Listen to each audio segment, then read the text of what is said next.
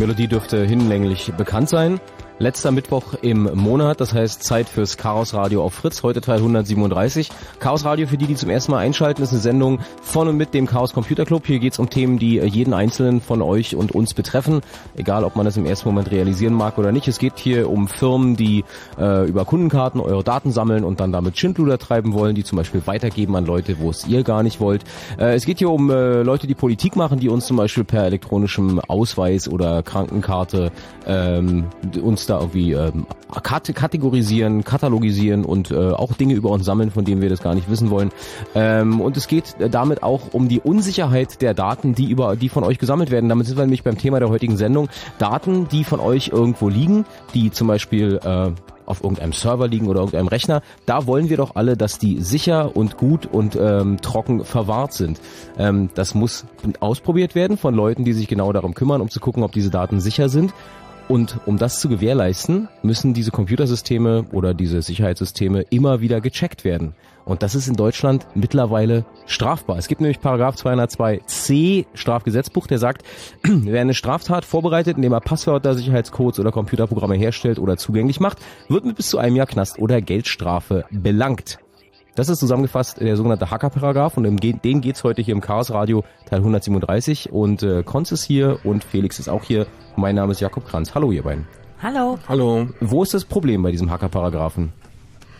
Na, es gibt mehrere Probleme. Also wir, also wir sind ja Hacker und wir fühlen uns direkt betroffen dadurch, denn wir haben unter anderem diese Tools, um die es in dem Paragraphen geht und wir wollen damit nicht unbedingt jemanden angreifen, sondern wir finden, man braucht die auch aus anderen Gründen.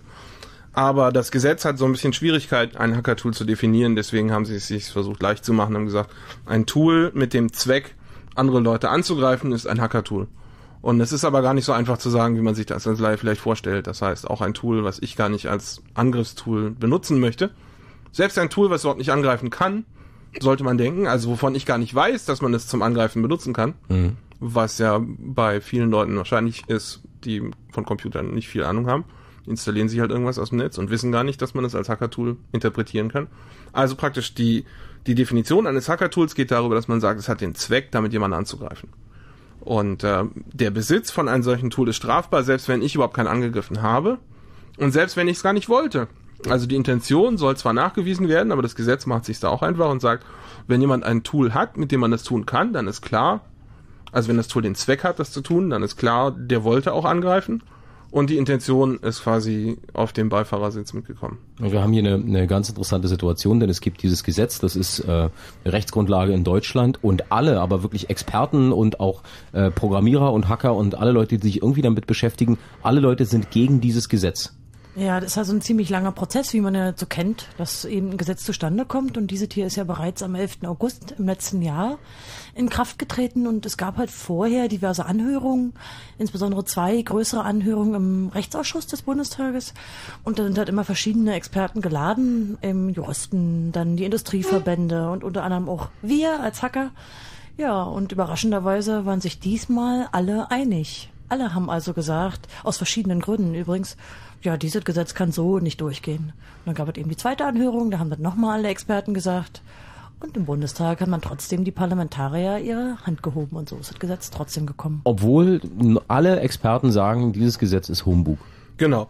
Also ähm, das gibt schon häufiger, dass die meisten Experten sagen, ein Gesetz ist Humbug, weil da natürlich die Lobbyverbände die Leute hinschicken, die auch sich betroffen fühlen und die fühlen sich auch meistens betroffen als negativ betroffen. Das heißt, das ist schon durchaus normal, dass die, die Mehrzahl der Leute, die zu solchen Anhörungen kommt, dagegen ist.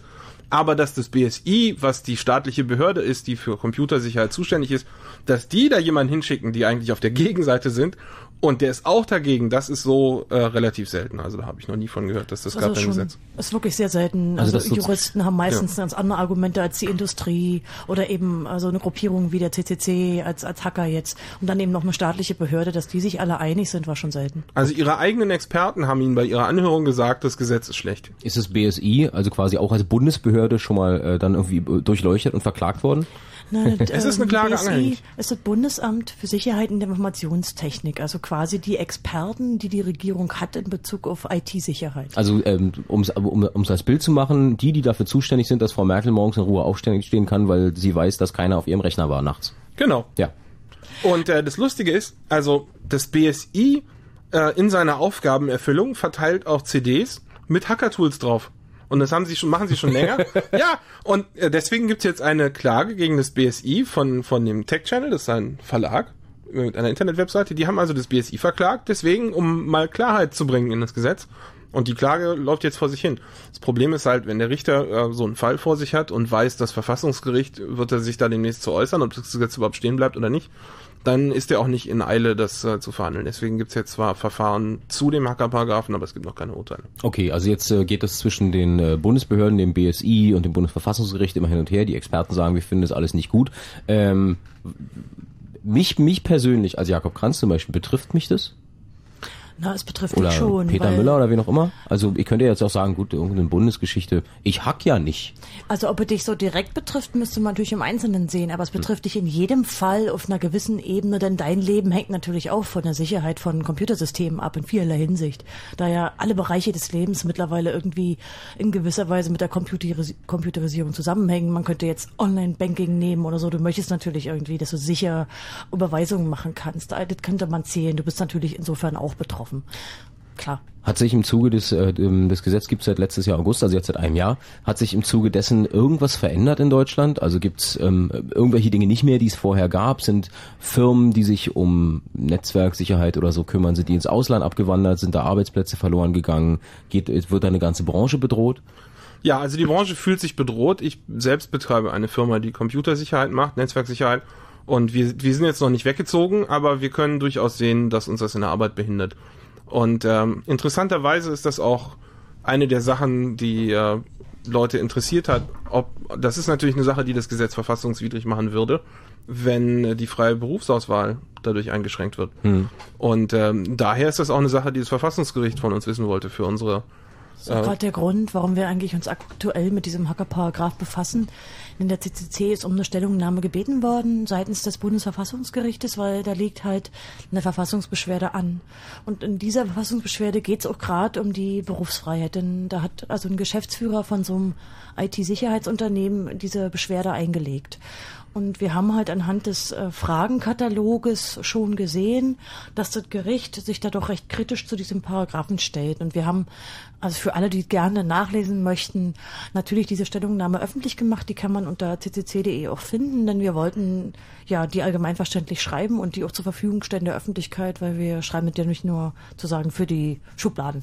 Ähm, bedeutet dieses Gesetz dann auch, dass was weiß ich, die Virensoftware, die ich auf meinem, oder die Antivirensoftware, die ich auf meinem Rechner habe, dass die möglicherweise gar nicht mehr aktuell ist, weil äh, gar nicht mehr an der Erforschung der Viren geforscht werden kann, weil es ja verboten Genau. ist. Also das ist das ist die Sache, die wir äh, generell herauszuarbeiten versucht haben und die wir auch in dieser Sendung versuchen werden rauszuarbeiten. Also äh, wenn man das Gesetz beim Wortlaut nimmt, dann ist ein Virus oder ein Wurm ein klarer Fall von einer Schadsoftware. Und wenn man jetzt sagt, eine, eine Software, die den Zweck hat, andere Leute anzugreifen, dann ist ein Virus ganz klar betroffen. Äh, und ähm, dann könnte man quasi sagen, der Besitz eines Virus ist verboten. Nun hat das Gesetz ist ähm, ein, ein Straf, äh, im Strafgesetzbuch, das heißt, da muss auch eine Intention nachgewiesen werden.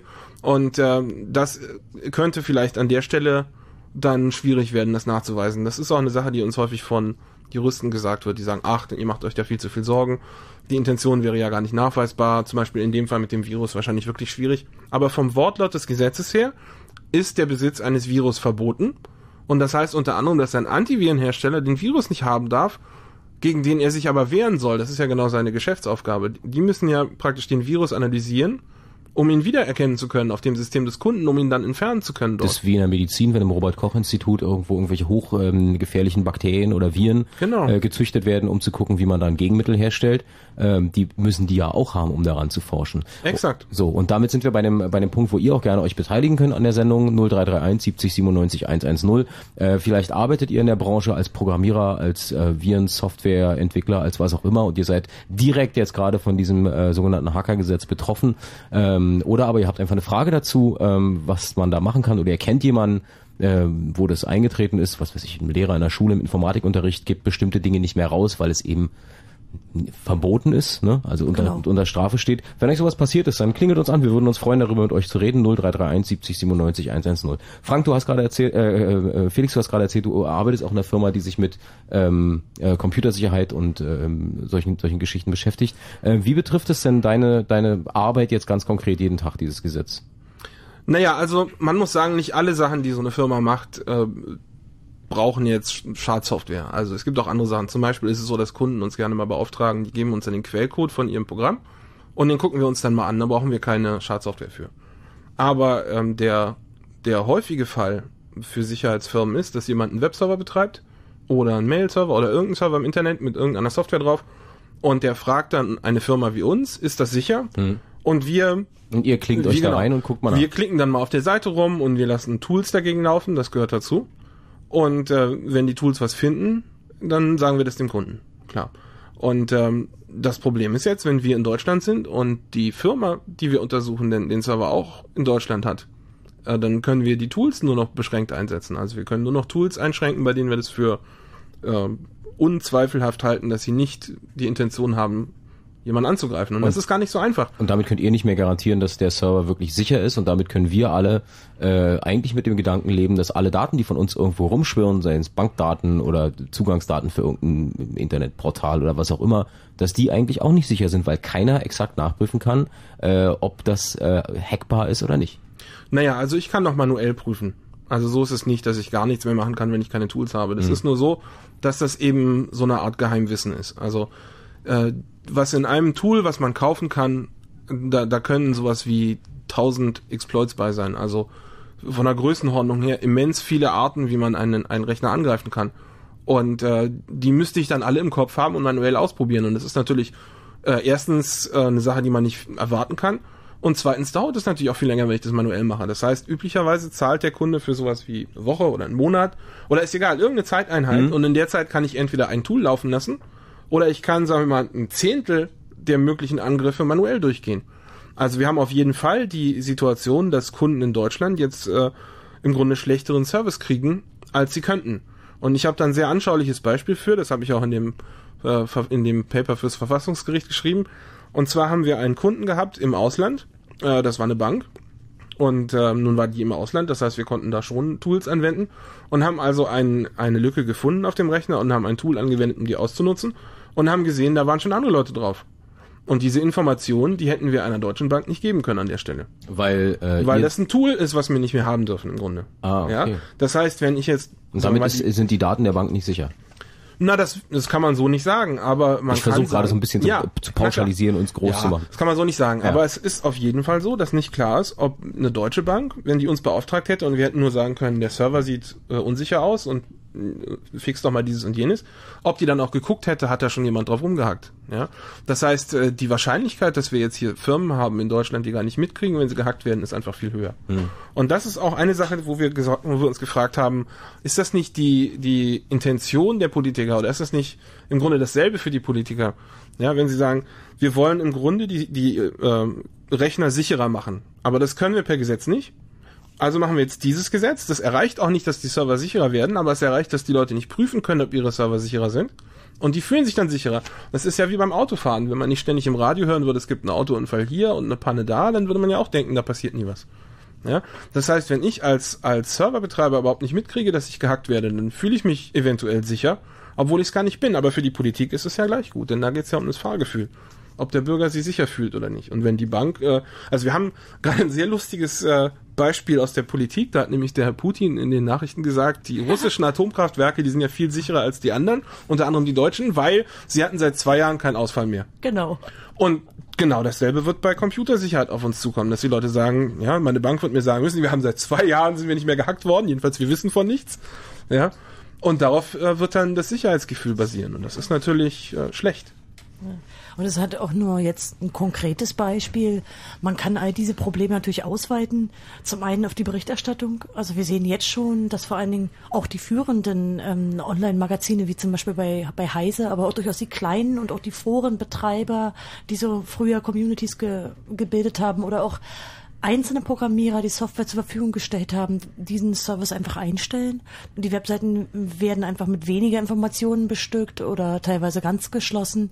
Wir sehen jetzt schon eine gewisse Abwanderung. Das heißt, dass Leute, die in dem Bereich arbeiten, die ohnehin hochbezahlte Spezialisten sind, einfach abwandern und sagen, also ich lasse mich hier vom Staat nicht so stark beschneiden in meiner Berufsfreiheit. Und der Druck ist eh schon immer hoch, denn so eine Spezialisten werden überall gut bezahlt und die, die Abwanderung fand schon früher statt und die verstärkt sich jetzt noch.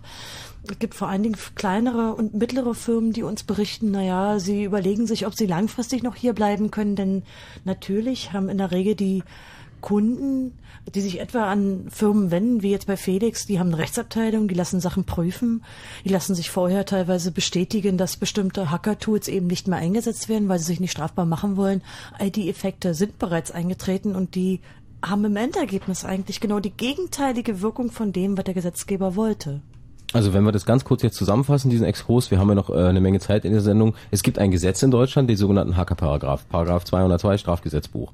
Ähm, alle Leute, die sich mit diesem äh, Paragraphen beschäftigen, sagen, dieses Gesetz ist Mumpitz. Trotzdem ist das Ding seit einem Jahr in Kraft. Äh, es gefährdet Arbeitsplätze, es äh, gefährdet die Sicherheit von Servern und von Daten und äh, es sorgt für ein ähm, Unsicherheitsgefühl, weil keiner mehr wirklich sagen kann, ob äh, Banken, was auch immer, äh, sicher sind oder nicht, weil man es nicht mehr nachprüfen kann.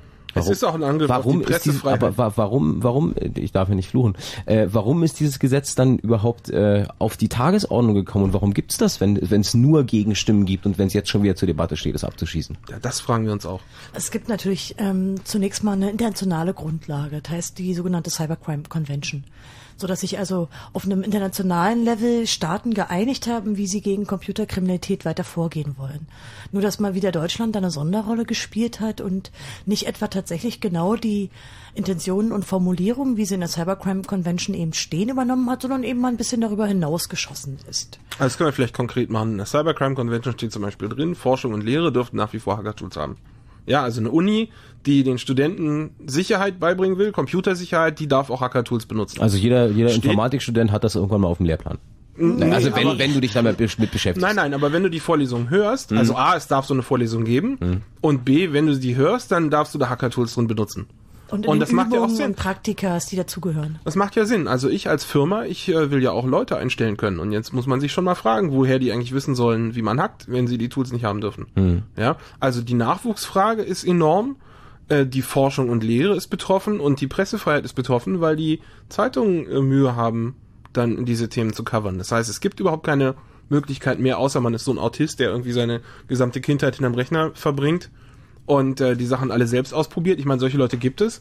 Aber äh, die, der normale Weg, sich so eine, das Wissen anzueignen, ist eben geschlossen mit dem Hacker-Tool-Paragraphen jetzt. Das heißt, die Leute, die damit äh, jeden Tag arbeiten, die damit zu tun haben, die lassen die Finger davon und, äh, machen, und ma machen uns nicht vor. Also wenn es geht ja auch darum, irgendwie äh, Kriminalität per äh, Online und so äh, per, per, per Computer zu unterbinden. Aber die Leute, die wirklich äh, Böses im Schilde führen, denen ist es doch Schnuppe, die Ja, so machen das doch sowieso. aus, Ne? natürlich. So. Oh, Entschuldigung. 0331 70 97 110 ist die Nummer vom Chaos Radio auf Fritz. Ihr könnt gerne anrufen und mitdiskutieren über diesen ominösen Hacker-Paragraphen äh, 202c und am Telefon ist Rainer aus Berlin. Guten Abend, Rainer.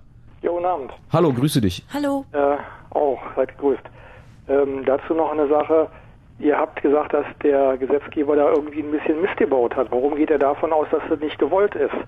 Der Bundestrojaner à la Schäuble war im Gespräch und äh, wenn äh, Privatleute oder Firmen, die äh, keine Schutzvorrichtungen in Form von Hard- oder Software nicht mehr auf den Computer haben dürfen, weil es illegal ist, da hat der äh, Bundestrojaner die besten Chancen ins System reinzukommen. Und damit wird natürlich auch der Wirtschaftsspionage Tür und Tor geöffnet. Und der andere äh, Ansatzpunkt wäre, oder Diskussionspunkt, den ich nochmal in die, in die Re äh, Raum stellen möchte, ist, dass ja äh, durch äh, im Laufe der letzten Jahre das deutsche Bildungssystem auf den Hund gefahren wird. Die, äh, wir haben nicht das nationale Bewusstsein, dass wir sagen, wir machen nicht mehr alles, was die IG uns vorschreibt, mit.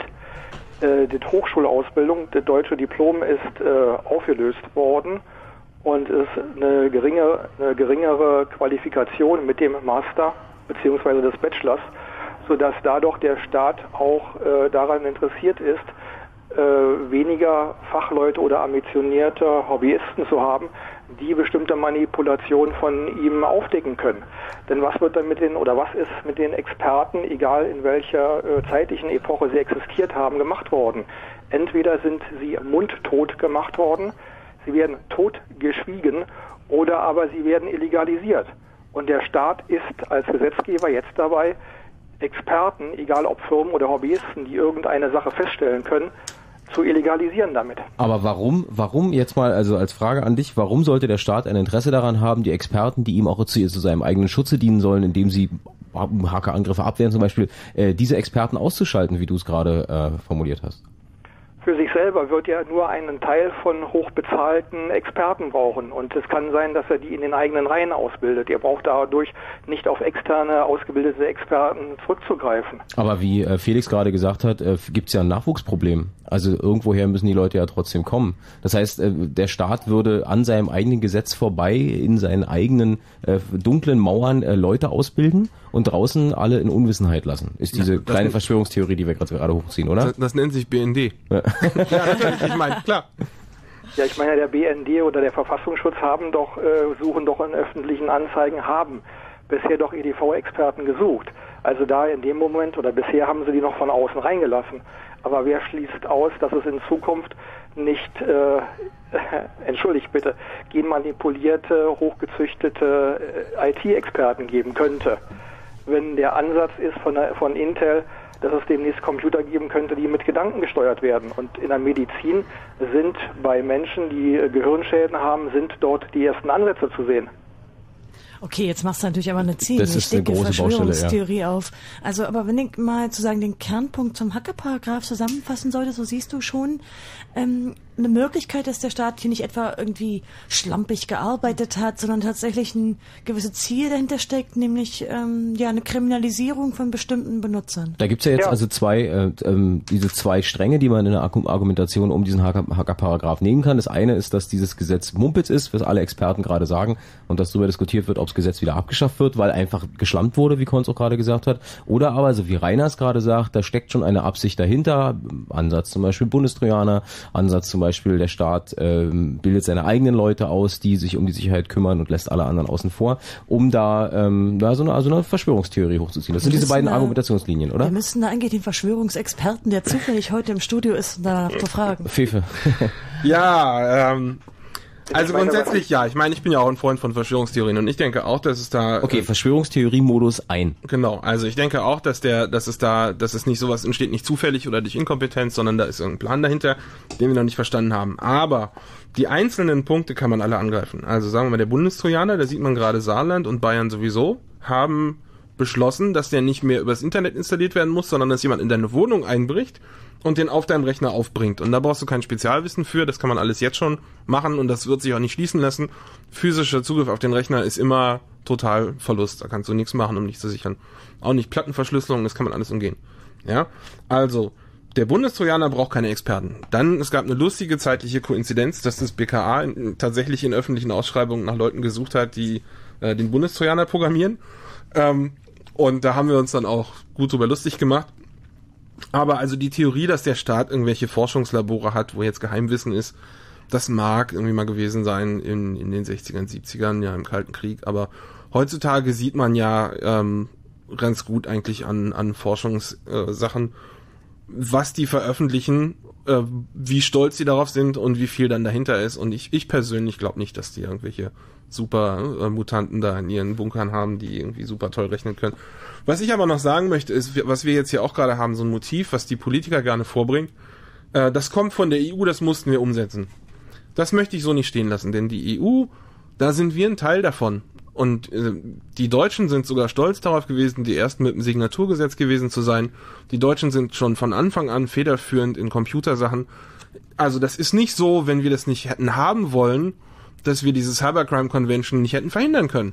Ja, das heißt, die Deutschen wollten das, wenn sie nicht sogar dafür gesorgt haben, dass es durchkommt. Das lässt sich im Nachhinein leider immer so ein bisschen schwer äh, rekonstruieren. Ich glaube, die, die es eingebracht haben, waren die Briten. Da bin ich, weiß ich jetzt aber ja, nicht mehr so. die genau. Amerikaner sind in diesem Fall Ja, auch natürlich. dabei. Also es sind natürlich schon auf jeden Fall die Staaten der ersten Welt, die da federführend waren, um eben gemeinschaftlich eine Strategie zu entwickeln. Also unsere Regierung. Und das ist eine Sache, die man häufiger sieht bei Gesetzen, wenn sie die im Inland nicht durchkriegen oder wenn sie glauben, sie kriegen sie im Inland nicht durch, dann machen sie das auf EU-Ebene und sagen danach, oh, ja, das müssen wir jetzt aber ins nationale Gesetz äh, umsetzen. Und dann, aber wenn mit, der, dann aber mit der Argumentationslinie, ja, das ist eine EU, äh, eine EU-Richtlinie, Genau. da müssen wir folgen. Und wenn Ja. sie dann noch weitergehen in dem nationalen Gesetz, als die EU-Vorgabe ist, dann das sehe ich als klares Zeichen dafür, dass die eigentliche Idee von der EU-Vorgabe von uns kam und dass wir die auf EU-Ebene nicht in ganz durchgesetzt gekriegt haben und dass die Politiker in Deutschland jetzt kommen und halt den Teil, den sie eigentlich haben wollten, ins nationale Gesetz dazu tun.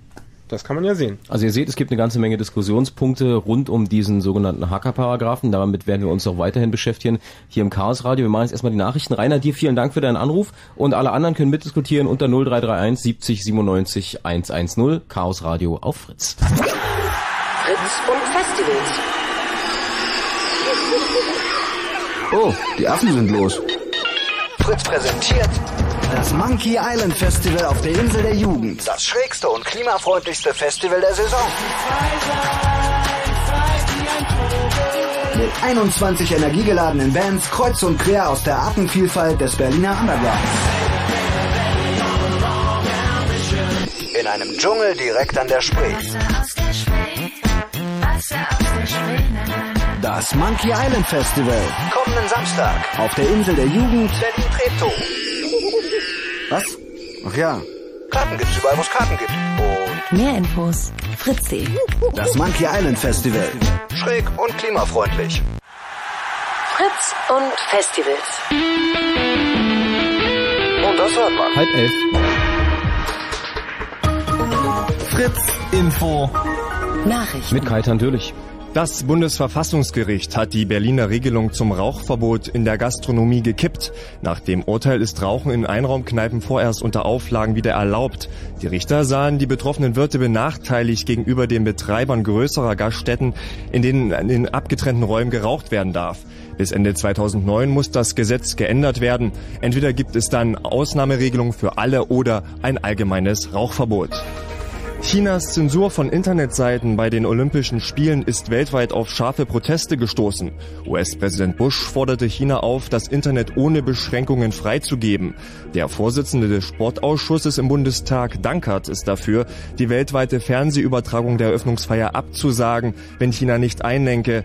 Der CDU-Außenpolitiker Polenz sagte, dass die Hardliner im chinesischen Politbüro sich bestätigt fühlten, wenn die Zensur hingenommen werde. Verbraucher sollen in Zukunft besser vor unerwünschten Werbeanrufen geschützt werden. Das Bundeskabinett hat heute einen entsprechenden Gesetzentwurf beschlossen. Bei unerlaubter Telefonwerbung drohen Firmen demnach bis zu 50.000 Euro Strafe. Außerdem müssen Callcenter, die ihre Rufnummer unterdrücken, bis zu 10.000 Euro zahlen. Bundestag und Bundesrat müssen noch zustimmen. Der Berliner SPD-Chef Müller will den Anstieg der Mieten in Berlin dämpfen. Müller sagte der Online-Ausgabe der Berliner Morgenpost, dass die soziale Mischung erhalten werden solle. So soll im Mietspiegel 2009 die Spanne für Erhöhung eingeschränkt und neue Kriterien wie Verkehrslärm und Energiebedarf der Wohnung aufgenommen werden. Israels, Israels Ministerpräsident Olmert hat seinen Rücktritt angekündigt. Er erklärte am Abend, dass er sich bei der Wahl im September nicht mehr um den Vorsitz der regierenden Kadima-Partei bewerben will. Er stehe dann auch nicht mehr als Regierungschef bereit. Olmert wird Bestechlichkeit vorgeworfen. Er bestreitet das. Wetter. Mit den aktuellen Temperaturen Frankfurt 21, Potsdam Cottbus Neuruppin 22, Angermünde 23, Wittenberge 25 und in Berlin sind es so um die 23 Grad. Heute Nacht ist es nur wenig bewölkt und meist trocken bei Tiefstwerten von 18 Grad. Morgen soll es wieder ganz viel Sonne geben und das bei Höchstwerten bis zu 32 Grad.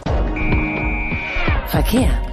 Mit einigen Meldungen in Hennigsdorf stadteinwärts gibt es äh, an der Spandauer Straße einen umgekippten Baum. Der wird beseitigt, dort bitte vorsichtig. Dann auf der A105 Abzweig Reinickendorf zwischen Kurt Schumacher Platz und Kreuz Reinickendorf ist in beiden Richtungen gesperrt. Dort wird eine Brücke abgerissen. Das Ganze kann noch etwas dauern. Und eine letzte Meldung auf der A111 Stadtautobahn stadteinwärts zwischen Heckerdamm und Dreieck Charlottenburg. Dort ist gesperrt. Auch dort wird gebaut. Ansonsten eine gute Fahrt. Fritz ist eine Produktion des RBB. Und wenn im Radio 103,2, dann Fritz in Cottbus.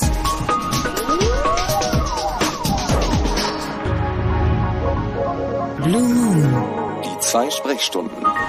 Chaos Radio 137 auf Fritz. Es gab übrigens auch in den, äh, den Wiki-Seiten zur Sendung einen Musikwunsch. Dem wollen wir natürlich gerne nachkommen. Wir machen hier kein Musikwunschradio, sondern äh, Chaos Radio. Aber der passt hervorragend. Fahr in Urlaub, lieber Start.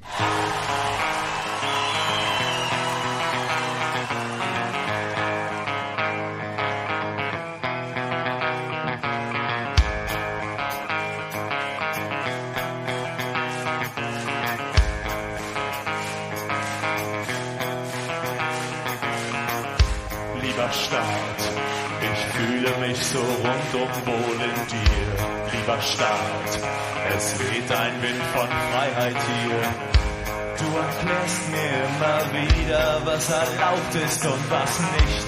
Lenkst mein Leben jeden Tag und bist furchtbar fürsorglich.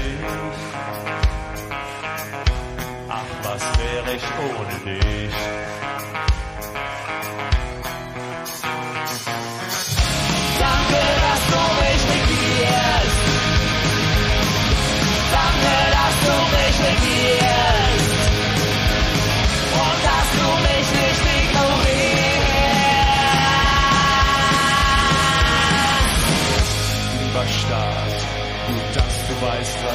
Richtig für mich ist. Lieber Staat, schön, dass du so ehrlich bist. Du willst immer nur mein Bestes und du gibst mir zu verstehen, wenn mir irgendwas nicht passt, steht mir frei, hier wegzugehen. Danke, dass du mich regierst.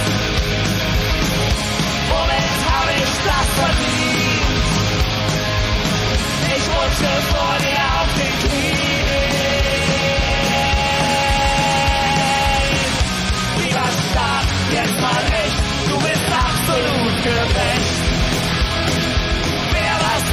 Sagt, macht dich nur schlecht. Lieber Staat, eigentlich wär ich gar nicht ohne dich.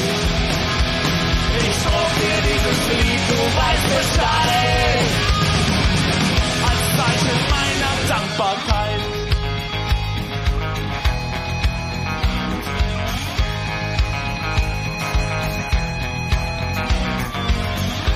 Lieber Staat, ich weiß, vor dir sind alle Menschen Lieber Staat, ganz egal ob arm, ob reich. Manche sagen zwar, du wärst auf dem rechten Auge blind, wobei wie die das behaupten, alle Terroristen sind. Das lernt man bei uns schon als Kind.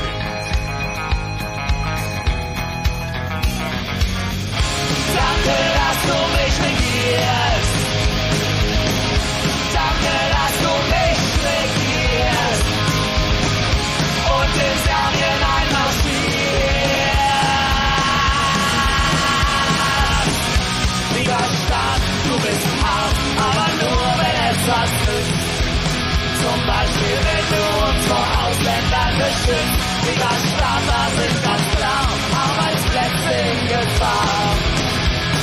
Es gibt viel zu viel Ausland.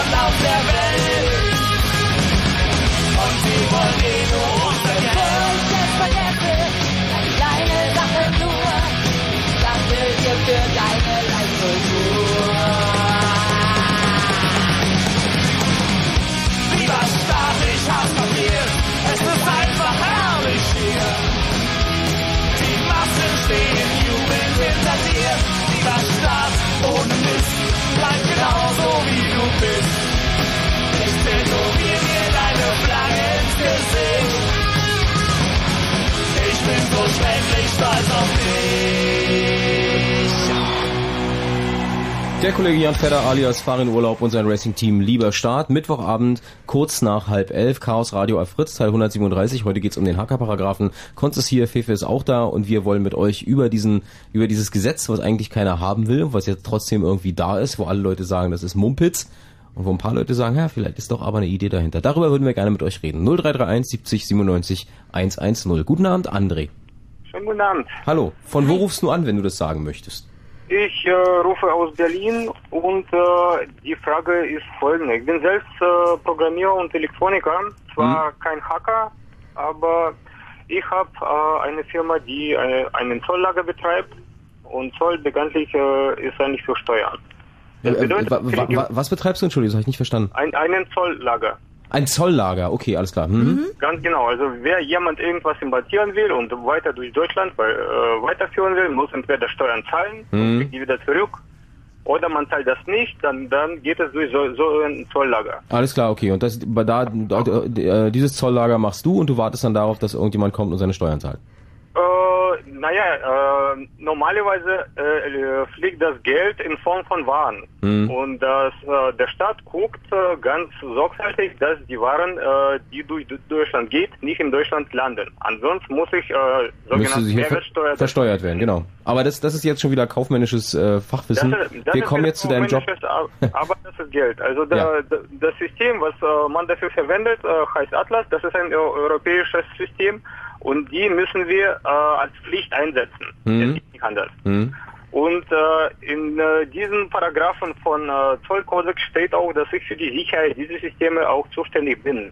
Weil wir betreiben das auch selbst. Also da sind die Provider und so weiter. Ja. Das äh, Problem ist, dass zum Beispiel per Hand kann ich viele Dinge überhaupt ja gar nicht prüfen. Also das ist einfach nicht machbar. Ich kann einfach nicht prüfen, ob mein Server 20, 30.000 Anfragen einfach äh, bearbeiten kann oder der jetzt abstürzt oder, oder, oder noch sowas.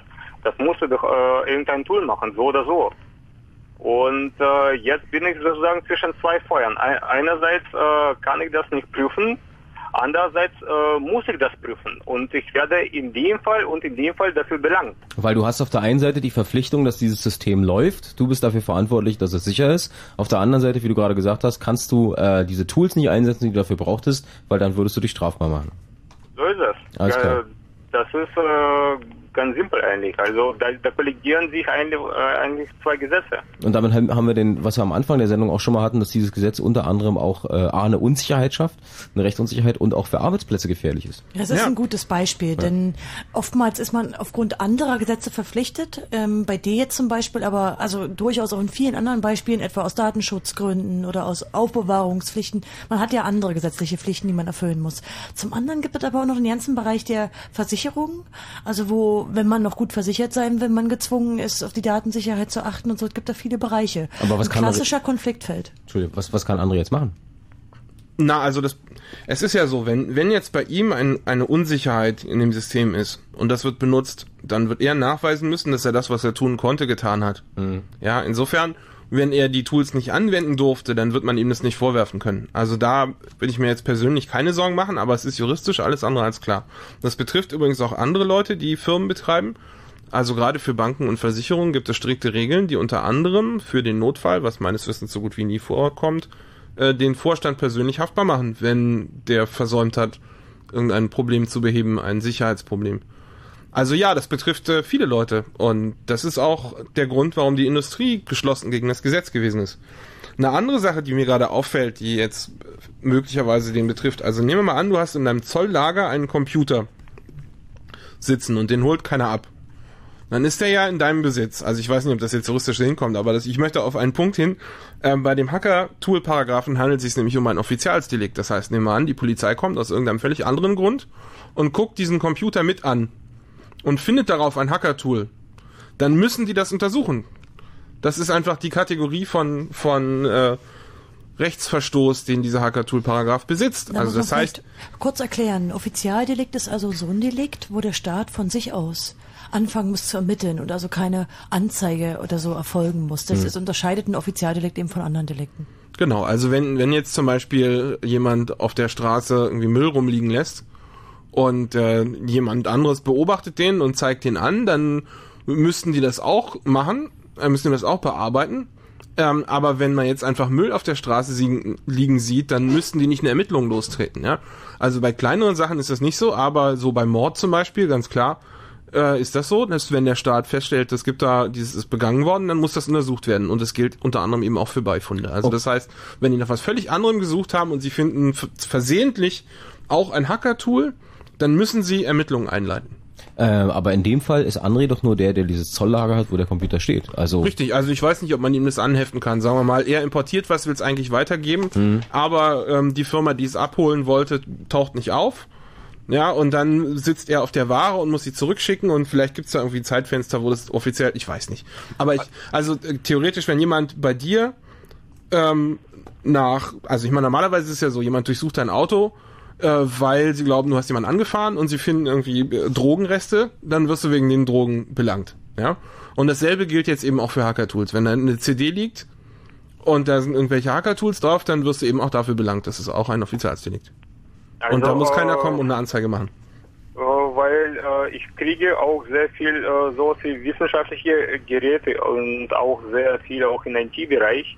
Auch die, die ganzen Labore, die logischerweise werden auch mit Software ausgestattet und Mhm. vom Hersteller selbst. Also wir arbeiten äh, sehr eng zusammen mit Siemens, Motorola und Cisco zum Beispiel. Da liefern wir die ganze Technik, die äh, nach Osteuropa geht. Und äh, ich bin mir absolut sicher, dass da einfach die Prüftools einfach dabei sind, weil die, die Leute, die müssen das irgendwie, äh, irgendwie installieren und im Gang äh, kriegen. Ja klar, da kannst du dir auch sicher sein, da ja normale Betriebssysteme ohnehin Hacker-Tools mitliefern. Die sind einfach Bestandteil des Betriebssystems. Also als plakatives Moment, Moment, normales Betriebssystem äh, beinhaltet Hacker-Tools, das heißt, eigentlich dürfen ja dann Betriebssysteme gar nicht ausgeliefert werden. Das ist halt auch nochmal so ein st- strittiger Punkt. Also eigentlich dürfte es ab morgen nirgends mehr Computer mit vorinstalliertem Windows Vista zu kaufen geben, weil da ist ein Hacker-Tool drauf. Ja, Also halt sagen wir mal konkret. Internet Explorer ist drauf. Ja, na, man muss sich mal vergegenwärtigen. dass Ah, und jetzt kommen wir zu dem Punkt, keiner weiß, was ein aller Hacker-Tool ist. Angriffe werden mit einem Webbrowser durchgeführt. Mhm. Also es ist klassischerweise das meistverbreitete Angriffstool ein Webbrowser. Aber was ich jetzt meinte, sind natürlich schon eher Netzwerk-Tools, die man so braucht. Also mein Betriebssystem hat eine Handvoll, die ist ohnehin schon installiert. Bei den üblichen Linux-Betriebssystemen sind es sogar relativ viel. Also das klassische Beispiel unter Linux ist Ping. Mit Ping guckt man normalerweise nach, ist der Rechner da, aber es gibt halt auch eine Flat-Option. Damit kann man eigentlich gucken, wie viele Pakete gehen verloren, wenn ich volle Pulle rausschicke. Und das ist eben auch ein Denial-of-Service. Also wenn ich die Leitung komplett saturieren kann, dann kann ich damit einen anderen Rechner platt machen. Und, da das ist ein wäre- Angriffstool, klar. Da wäre zum Beispiel auch klassischerweise noch der Portscanner, den etwa mein Betriebssystem mitliefert, der ist halt drauf. Genau. Und wenn man, sagen wir mal, einen Cisco-Router angreifen will, dann will man Telnet benutzen und das ist bei Windows auch dabei. Genau. Also, wenn man anfängt, die Sachen wörtlich zu interpretieren, dann kann man verdammt viele Sachen konstruieren, bei denen nicht klar ist, dass es kein Hacker-Tool ist. Okay, und dann sind wir wieder bei einem der Kritikpunkte an diesem äh, an diesem Hackergesetz, um was es heute geht, Genau. dass äh, gar nicht so genau klar ist, was das eigentlich jetzt konkret beinhaltet. Also wenn ihr jetzt gerade sagt, äh, ein Browser, 70 Prozent aller Angriffe werden mit dem Browser veranstaltet und äh, die normalen Dinge wie Portscanner und so sind sowieso mit dabei, das würde ja bedeuten, dass auf jedem Computer, der zu Hause in irgendeinem äh, Haus steht, dass auf jedem Computer sowas installiert ist. Und dass jeder Computer damit theoretisch unter dieses Gesetz fallen würde. Ja, das Problem ist eben genau diese schlampige Formulierung, weil im Text steht, dass es um Computerprogramme geht, deren Zweck die Begehung einer Straftat ist, also in diesem Fall Ausspähen oder Abfangen von Daten. Und wir haben halt prinzipiell äh, nachgedacht, ob das überhaupt möglich ist, dass man den Zweck einer Software bestimmen kann. Und wir denken eigentlich nein, denn nur die Umstände, die, also etwa der User oder die Konfiguration, in der das äh, Tool benutzt wird, bestimmen eigentlich erst den Zweck. Das heißt, die hat sich, äh, ja, das ist eigentlich ein klassischer juristischer Zirkelschluss. Man kann den Zweck nicht bestimmen. Äh, wie verhält sich denn die Juristerei in Bezug auf dieses Gesetz, wenn da die Rechtslage so, so undeutlich ist? Ist auch ungemein kritisch. Man kann es auch nachlesen, denn die Juristen haben ja wie alle anderen Beteiligten im Rechtsausschuss lange äh, Stellungnahmen abgegeben. Man kann jetzt in vielen von diesen äh, computerbezogenen Rechtszeitschriften, wie zum Beispiel bei Computer und Recht eben, in Zeitschriften eine Menge nachlesen dazu. Auch äh, die Juristen sind ähm, sehr kritisch. Also wenn man jetzt einen Juristen fragt, was ich mal getan habe, ähm, muss ich mir denn jetzt Sorgen machen? Hat er gesagt, im Moment noch nicht, denn es gibt noch keine gerichtliche Klärung. Mhm. So sehen es die meisten Juristen aus der Praxis. Die sagen nämlich, bevor das Gesetz überhaupt erstmal, bevor es die ersten Urteile dazu gibt, muss man sich da keine Sorgen machen. Aber so eine gewisse Unsicherheit bleibt natürlich. Okay, also zurück, zurück zur Situation von André. Dann äh, machen wir machen gleich weiter im Thema. Ja. Äh, wenn André gerade sagt, er steht zwischen zwei Feuern. Auf der einen Seite ist er dafür verantwortlich, dass die Systeme sicher laufen. Auf der anderen Seite kann er es nicht überprüfen, weil er die Tools nicht benutzen kann. Ähm, äh, Felix sagt gerade, solange du nachweisen kannst, dass du alles in deiner Macht Stehende auf legalem Weg getan hast, dann äh, kann dir eigentlich keiner was. Kann natürlich immer noch heißen, dass die Firma gehackt wird. Ja, und dann ist er pleite. Dann kann er zwar nichts dafür, aber ist trotzdem pleite. Ja. Naja, das, das ist auch äh, aber nicht unbedingt schön. Also Firmapleite, das ist ja eine Sache. Ja, natürlich, deswegen sage ich das also. Es geht äh, um, also bei mir im Lager liegen waren, also wissenschaftliche Geräte, jeder weiß, was so ein äh, Allerginx-Scanner kostet. Also da kostet so ein Ding über 100.000. Also mhm. und, ja, genau. Äh, ich, kann, ich kann ja sagen, also bei mir im Lager liegen einige, sag ich mal, zig Millionen von Euro nur Steuergelder. Also, äh, ohne, ohne großartig zu sagen. Also sprich, es, es geht darum, dass äh, A, die, irgendjemand auch rauskriegt, was da drin ist, mhm. also mhm. und äh, einfach den Lager direkt angreift. Also was sagen wir dann? Weil äh, ich muss meinen Bestand quasi an den Zoll ausliefern. Also ich kann mich äh, nicht schützen. Ich bin einfach verpflichtet, mich offen zu lassen, äh, so wie es ist. Das ja. bedeutet, wenn, wenn einer in den Lager reingeht dann weiß er ganz genau, an welchen Stellen die äh, teuersten Geräte liegen und an welcher Stelle braucht man ja, ja gar nicht zu gucken. Genau. Also da, da geht es nicht, nicht nur um Geld. Also und ja. dann, äh, wir, wir wollen sie äh, zum Beispiel 40.000 Quadratmeter schützen. Also da, da muss ich schon wirklich die Leute mit äh, Schusswaffen erstmal aufstellen, also die, die fast jede Bedrohung abschießen oder so. Naja, naja, also auf jeden Fall ist das jetzt eine Situation, wo äh, wir dir hier wahrscheinlich weniger weiterhelfen können. Äh, da macht es Sinn, mal mit der mit der Rechtsabteilung von der Firma, für die du arbeitest, zu reden, um sich da mal genauere Informationen zu holen. Aber André, danke dir für deinen Anruf, weil ich glaube, okay. wir haben einen weiteren Aspekt von diesem Hackerparagraphen jetzt mal gesehen. Äh, du hast irgendwie ein Lagerhaus oder irgendwas, äh, ein Kaufhaus oder so, äh, und du gibt irgendwo ein Warenbestandssystem und äh, da steht drin, was steht wo, wie und warum. Und wenn ich da drauf gucken kann, weiß ich genau, wo ich die äh, Kaffeemaschine finde und muss beim nächsten Mal nicht lange durchs Haus sausen und die suchen, wenn ich die kaufen will. Ja, theoretisch, ne? Einigermaßen ja. erklärt. Also das führt zu zwei ähm, zu zwei Überlegungen. Die erste, also vielleicht um mal zu begründen, warum ein Browser ein Attack-Tool ist. Ähm, es gibt jemanden, der hat ein, in JavaScript einen Portscanner geschrieben und die Idee dabei ist, dass man quasi hinter einer Firewall Port scannt, indem man einen User dazu bringt, dass er auf meine Webseite geht und da ist dieser JavaScript Portscanner. Also der kann jetzt nicht auf alle Ports gehen, weil da gibt es Beschränkungen, aber es ist im Grunde ein Portscanner und ein Portscanner fällt unter die Definition von Hacker-Tool, da sind sich die meisten Leute einig. Das heißt, wenn ich mit meinem normalen Browser, der ist programmierbar in JavaScript, auf eine Webseite gehe, wo ein Tool, ein, ein JavaScript liegt, der meinen Browser dazu bringt, Sachen zu tun, die als Angriff gewertet werden können, dann kann man jetzt natürlich sagen, der JavaScript ist das Angriffstool, aber man kann auch sagen, der Browser, der ja eigentlich die Arbeit ausführt, ist das, Browser, ist das Angriffstool. Mhm. Das heißt, selbst wenn das Tool selbst überhaupt gar nicht die Intention hat, irgendeinen Ärger zu machen, was beim Browser ja gegeben ist, kann es trotzdem ein Angriffstool werden, selbst wenn ich es gar nicht bösartig benutze. Also ähm, die, die technischen Details sind so verzwickt, dass man im Grunde schon deswegen sagen kann, äh, um Gottes Willen. Also nur weil du dir ein großes Auto gekauft hast und vergessen hast, die Handbremse anzuziehen, kannst du nicht dafür belangt werden, wenn das Auto rückwärts rollt und den Hund von der Nachbarin Oh doch, fährt. das wäre fahrlässig. ne, es gibt schon Fahrlässigkeit, also so ist es nicht. Aber ähm, also, worauf ich, was ich aber auch noch ganz wichtig finde, ist, wir haben jetzt gesagt, das Gesetz ist handwerklich schlecht. Ja, wir haben gesagt, da haben wir auch gerade beleuchtet, die Definition ist schlecht. Ja. Aber was mir sehr wichtig ist und was ich auch äh, in dem Ausschuss gesagt habe, selbst wenn es eine perfekte Definition gäbe, was ein Angriffstool ist, dann wäre das Gesetz immer noch schlecht. Denn ein Virus oder ein Wurm fällt mit, mit Sicherheit unter diese perfekte Definition. Es ist ein Stück Code, was den Zweck hat, andere Leute zu infizieren und ihnen Schaden zuzufügen. Aber ein Antivirushersteller braucht den Virus, um eine Erkennung von diesem Virus zu schreiben. Das heißt, wenn wir jetzt sagen, per Gesetz ist es verboten, ein, eine Schadsoftware zu haben, dann äh, machen wir praktisch den Antivirushersteller aus Deutschland, da gibt's welche, arbeitslos an der Stelle.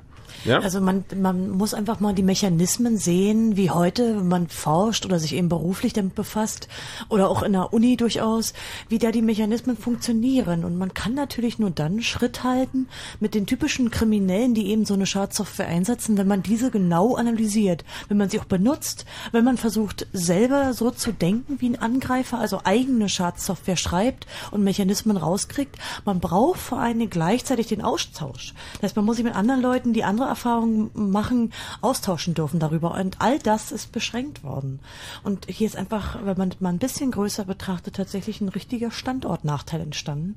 Denn anderswo auf der Welt machen das die IT-Sicherheitsforscher weiterhin, sowohl im universitären Bereich und in der Berufsausbildung, aber auch im beruflichen Bereich. Und hier in Deutschland sind jetzt plötzlich bestimmte Bereiche ganz klar illegal und vor allen Dingen eine Menge Grauzonen entstanden. Und da kommt jetzt die Frage von Rüdiger, der uns angerufen hat unter 0331 70 97 110. Namens Rüdiger. Ja, hallo. Äh, Rüdiger will nämlich wissen, was ist, wenn man so eine Programme besitzt. Das ist ja dann auch schon strafbar. Was besitzt du denn? Naja, das geht jetzt nicht darum, was man besitzt, Ja, sondern es geht sag einfach ruhig. darum, äh, es geht einfach darum, dass man ja, äh, was weiß ich, über Jahre seine laufenden Programme, die man sich ständig installiert hat, irgendwo auf CDs weggebrannt hat. Da liegen Berge von CDs, die guckt man sich eigentlich nicht wieder an. Und die Frage ist jetzt, bin ich jetzt verpflichtet, rechtlich die Dinger durchzugrasen, ob ich denn zum Beispiel Kain und Abel da drauf nochmal finde? Ach je, ob das heute mal noch so ein- als Hackertool gelten würde, weiß ich natürlich Na nicht. klar, ist ein Oh, aber Hackertool. mit Sicherheit. Ich denke schon. Äh, Also das ist deswegen ein interessanter Punkt, weil es Backup-Systeme gibt, aus denen man alte Sachen nicht löschen kann, weil die Backups nämlich inkrementell sind. Das heißt, wenn du anfängst, da Sachen draus zu löschen... Die sind was? Entschuldige bitte. Inkrementell, das heißt, äh, man speichert quasi die Unterschiede zum letzten Backup.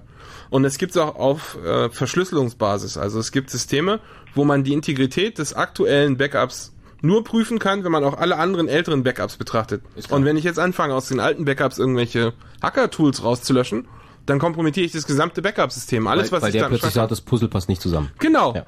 Also das heißt, auch hier gibt es technische Details, die mit Sicherheit keiner von denen wusste, die dieses Gesetz geschrieben haben und die aber in der Praxis verheerend sind. Also ja, das ist eine Frage, die man sich stellen muss. Was mache ich jetzt mit meinen Tools? Normalerweise, wenn man solche Gesetze macht, dann gibt es so eine Art Grandfather Clause, nennt sich das im Englischen. Dann, dann heißt es, Tools, die vor dem Inkrafttreten des Gesetzes beschafft wurden, fallen nicht darunter. Ja, aber das gibt es in diesem Fall nicht. Das steht nicht im Gesetz drin und daher, ja, ist eine offene Frage. Also es ist eben vor allen Dingen auch nicht nur der Besitz von diesen neuen, alten oder sonst was für äh, Hacker-Tools, sondern natürlich auch die Verbreitung. Also dürfest du natürlich auch niemand anders geben und du dürfest sie auch niemand anders zugänglich machen. Auch das ist im Gesetz so festgeschrieben. Das heißt, nehmen wir an, du findest jetzt irgendein Tool und weißt gar nicht mehr, was es tut und würdest jetzt gerne mich damit beauftragen, dass ich mir das ansehe und dir sage, ob das ein Hacker-Tool ist. Geht auch nicht. Habe ich schon weitergegeben. Genau. Ja? Also, und in dem Gesetz steht ja nicht drin, dass du wissen musst, dass es ein Hacker-Tool ist, sondern es geht von dem Zweck der Software aus.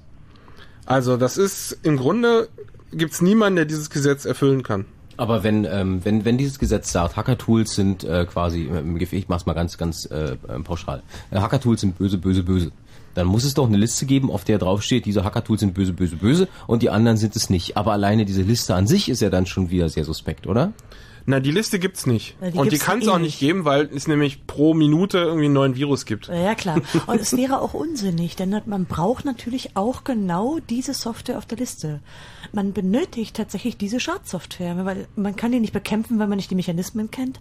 Und man kann auch sich nicht wirklich weiterbilden, wenn man sich nicht in die, in die, ich sag mal, in das Mindset von einem Angreifer versetzen kann. Und tatsächlich dieselben Methoden verwendet. Das ist einfach unsinnig. Da hat jemand nicht verstanden, wie Sicherheitsforschung funktioniert. Na, nicht Kann nur man noch eine Forschung. Stufe, Also kann noch eine Stufe draufsetzen. Ja. Äh, wenn man sich zum Beispiel anguckt, wie teilweise Virenscanner heute arbeiten, dann liefern sie zu Teilen Code des Virenscanners mit. Einfach zum Vergleich. Für die Heuristiken. Also jeder, jeder Hersteller, der in Deutschland einen Virenscanner anbietet, der mit diesen Techniken arbeitet, verbreitet im Prinzip permanent ähm, nach dem Hackerparagraphen unter Strafe gestellten Programmcode. Ja, na gut, also man kann jetzt sagen, das ist nur ein Auszug und das wäre an sich nicht so schlimm. Gut, das Ja, ich denke schon, dass da Ja, na genau gut, der also- schlimmste Teil des Viruses enthalten ist. technisch, technisch hast du sicher recht, also formal juristisch. Allerdings, also man muss ja sagen, die Sache, die auf der einen Seite gut, auf der anderen Seite aber auch äh, furchtbar ist, ist, dass eben am Ende der Richter entscheidet. Und der Richter ist im Zweifelsfall irgendein 60-Jähriger beim Amtsgericht, Der, Ohne ähm, jetzt irgendeinem Richter zu nahe treten Nein, aber also Ja. ich meine, wir, wir haben im, im Club dieses Wort für sowas, das sind die E-Mail-Ausdrucker, ja, die lassen sich jeden Morgen das Internet ausdrucken, der selber kann überhaupt keine Tastatur bedienen und, und wenn man dem mit Konzepten wie äh, Virus und repliz replizierender Software kommt, dann ist der total überfordert. Und äh, das kann auf der einen Seite kann das gut für dich ausgehen, auf der anderen Seite kann das eben auch heißen, dass er äh, eine Software, die er nicht kennt, erstmal als Schadsoftware ein, einstuft. Mhm. Also das ist einfach Rechtsunsicherheit und das ist an sich schon eine schlechte Sache. Ich Ich finde denke mal, im Beispiele... Zweifel wird er genau das in sein Urteil schreiben, was ihm der Staatsanwalt in die Anklage gemalt hat. Genau, und der hat auch keine Ahnung, der hat vielleicht Alias gesehen im Fernsehen und denkt irgendwie Software, Computer, mit denen spricht man heute, ja. Also ich finde das Beispiel eigentlich auch ganz schön. Man könnte sogar noch ein Stück weiter denken, wenn du dir mal überlegst, wenn du an einem beliebigen Zeitpunkt deine Inbox aufklappst, wie viel Schadprogramme äh, sich alleine in, sagen wir mal, in zwei Stunden da so ansammeln, die du, die du einfach auf deinen Rechner kriegst. Egal jetzt, ob sie gleich weggeschmissen werden oder nach einer Stunde durch den Spam Assassin oder wie auch immer. Also man braucht ja eigentlich nur noch eine Mailadresse benutzen, um beliebige Mengen von Schadsoftware einzusammeln, die einem einfach zugeschickt werden.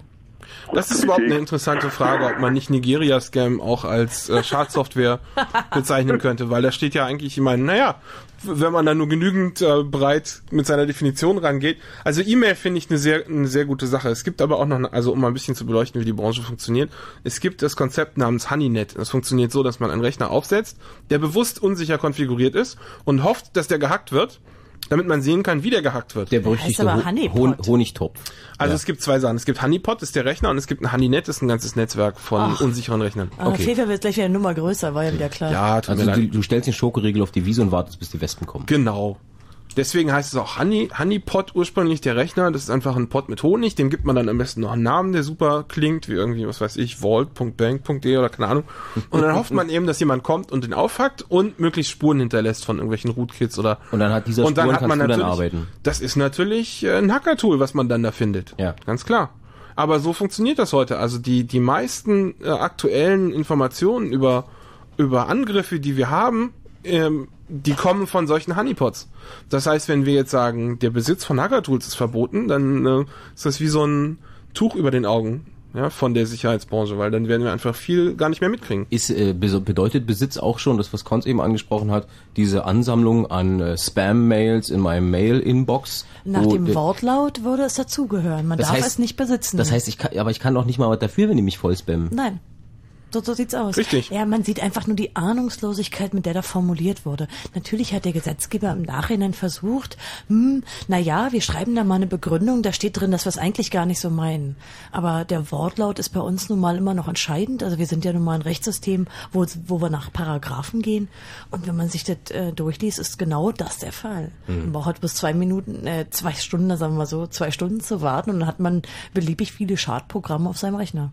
Also wir sollten vielleicht nochmal das eine Beispiel nennen, warum wir den Paragraph handwerklich schlecht finden. Gib mir bitte, gib, be- bevor du Ja. weitermachst, hätte ich gerne fünf Sekunden Zeit, weil wir müssen nämlich sagen, wie spät es ist, um elf. Fritz.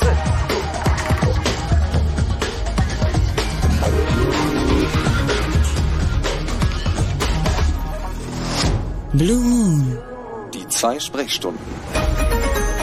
Und eine heiße Diskussion entspannt sich um den äh, sogenannten Hackerparagraphen 202c Strafgesetzbuch, Chaos Radio auf Fritz Teil 137 mit äh, Konz, mit Fefe. Mein Name ist Jakob Kranz. Ihr seid eingeladen anzurufen unter 0331 70 97 110. Rüdiger, das war ein hervorragender Anstoß für die Diskussion. Du siehst, wir kommen vom Hundertsten zum Tausendsten und machen gleich weiter. Dir einen schönen Abend noch. Danke dir. Ja, ebenso. Ciao. Tschüss. Ciao. Hallo Sven, guten Abend. Ja, Abend schön. Hallo. Hallo, ja. Und zwar habe ich folgende Frage oder Anliegen. Und zwar sind ja etliche Programme vorher schon entstanden, sag ich mal, durch Windows schon alleine, Betriebssystem. Sind die denn jetzt auch alle strafbar? Gute Frage. Ja. Also du meinst jetzt äh, von früheren Windows-Systemen, also gar nicht mehr so aktuelle. Ja, generell von XP.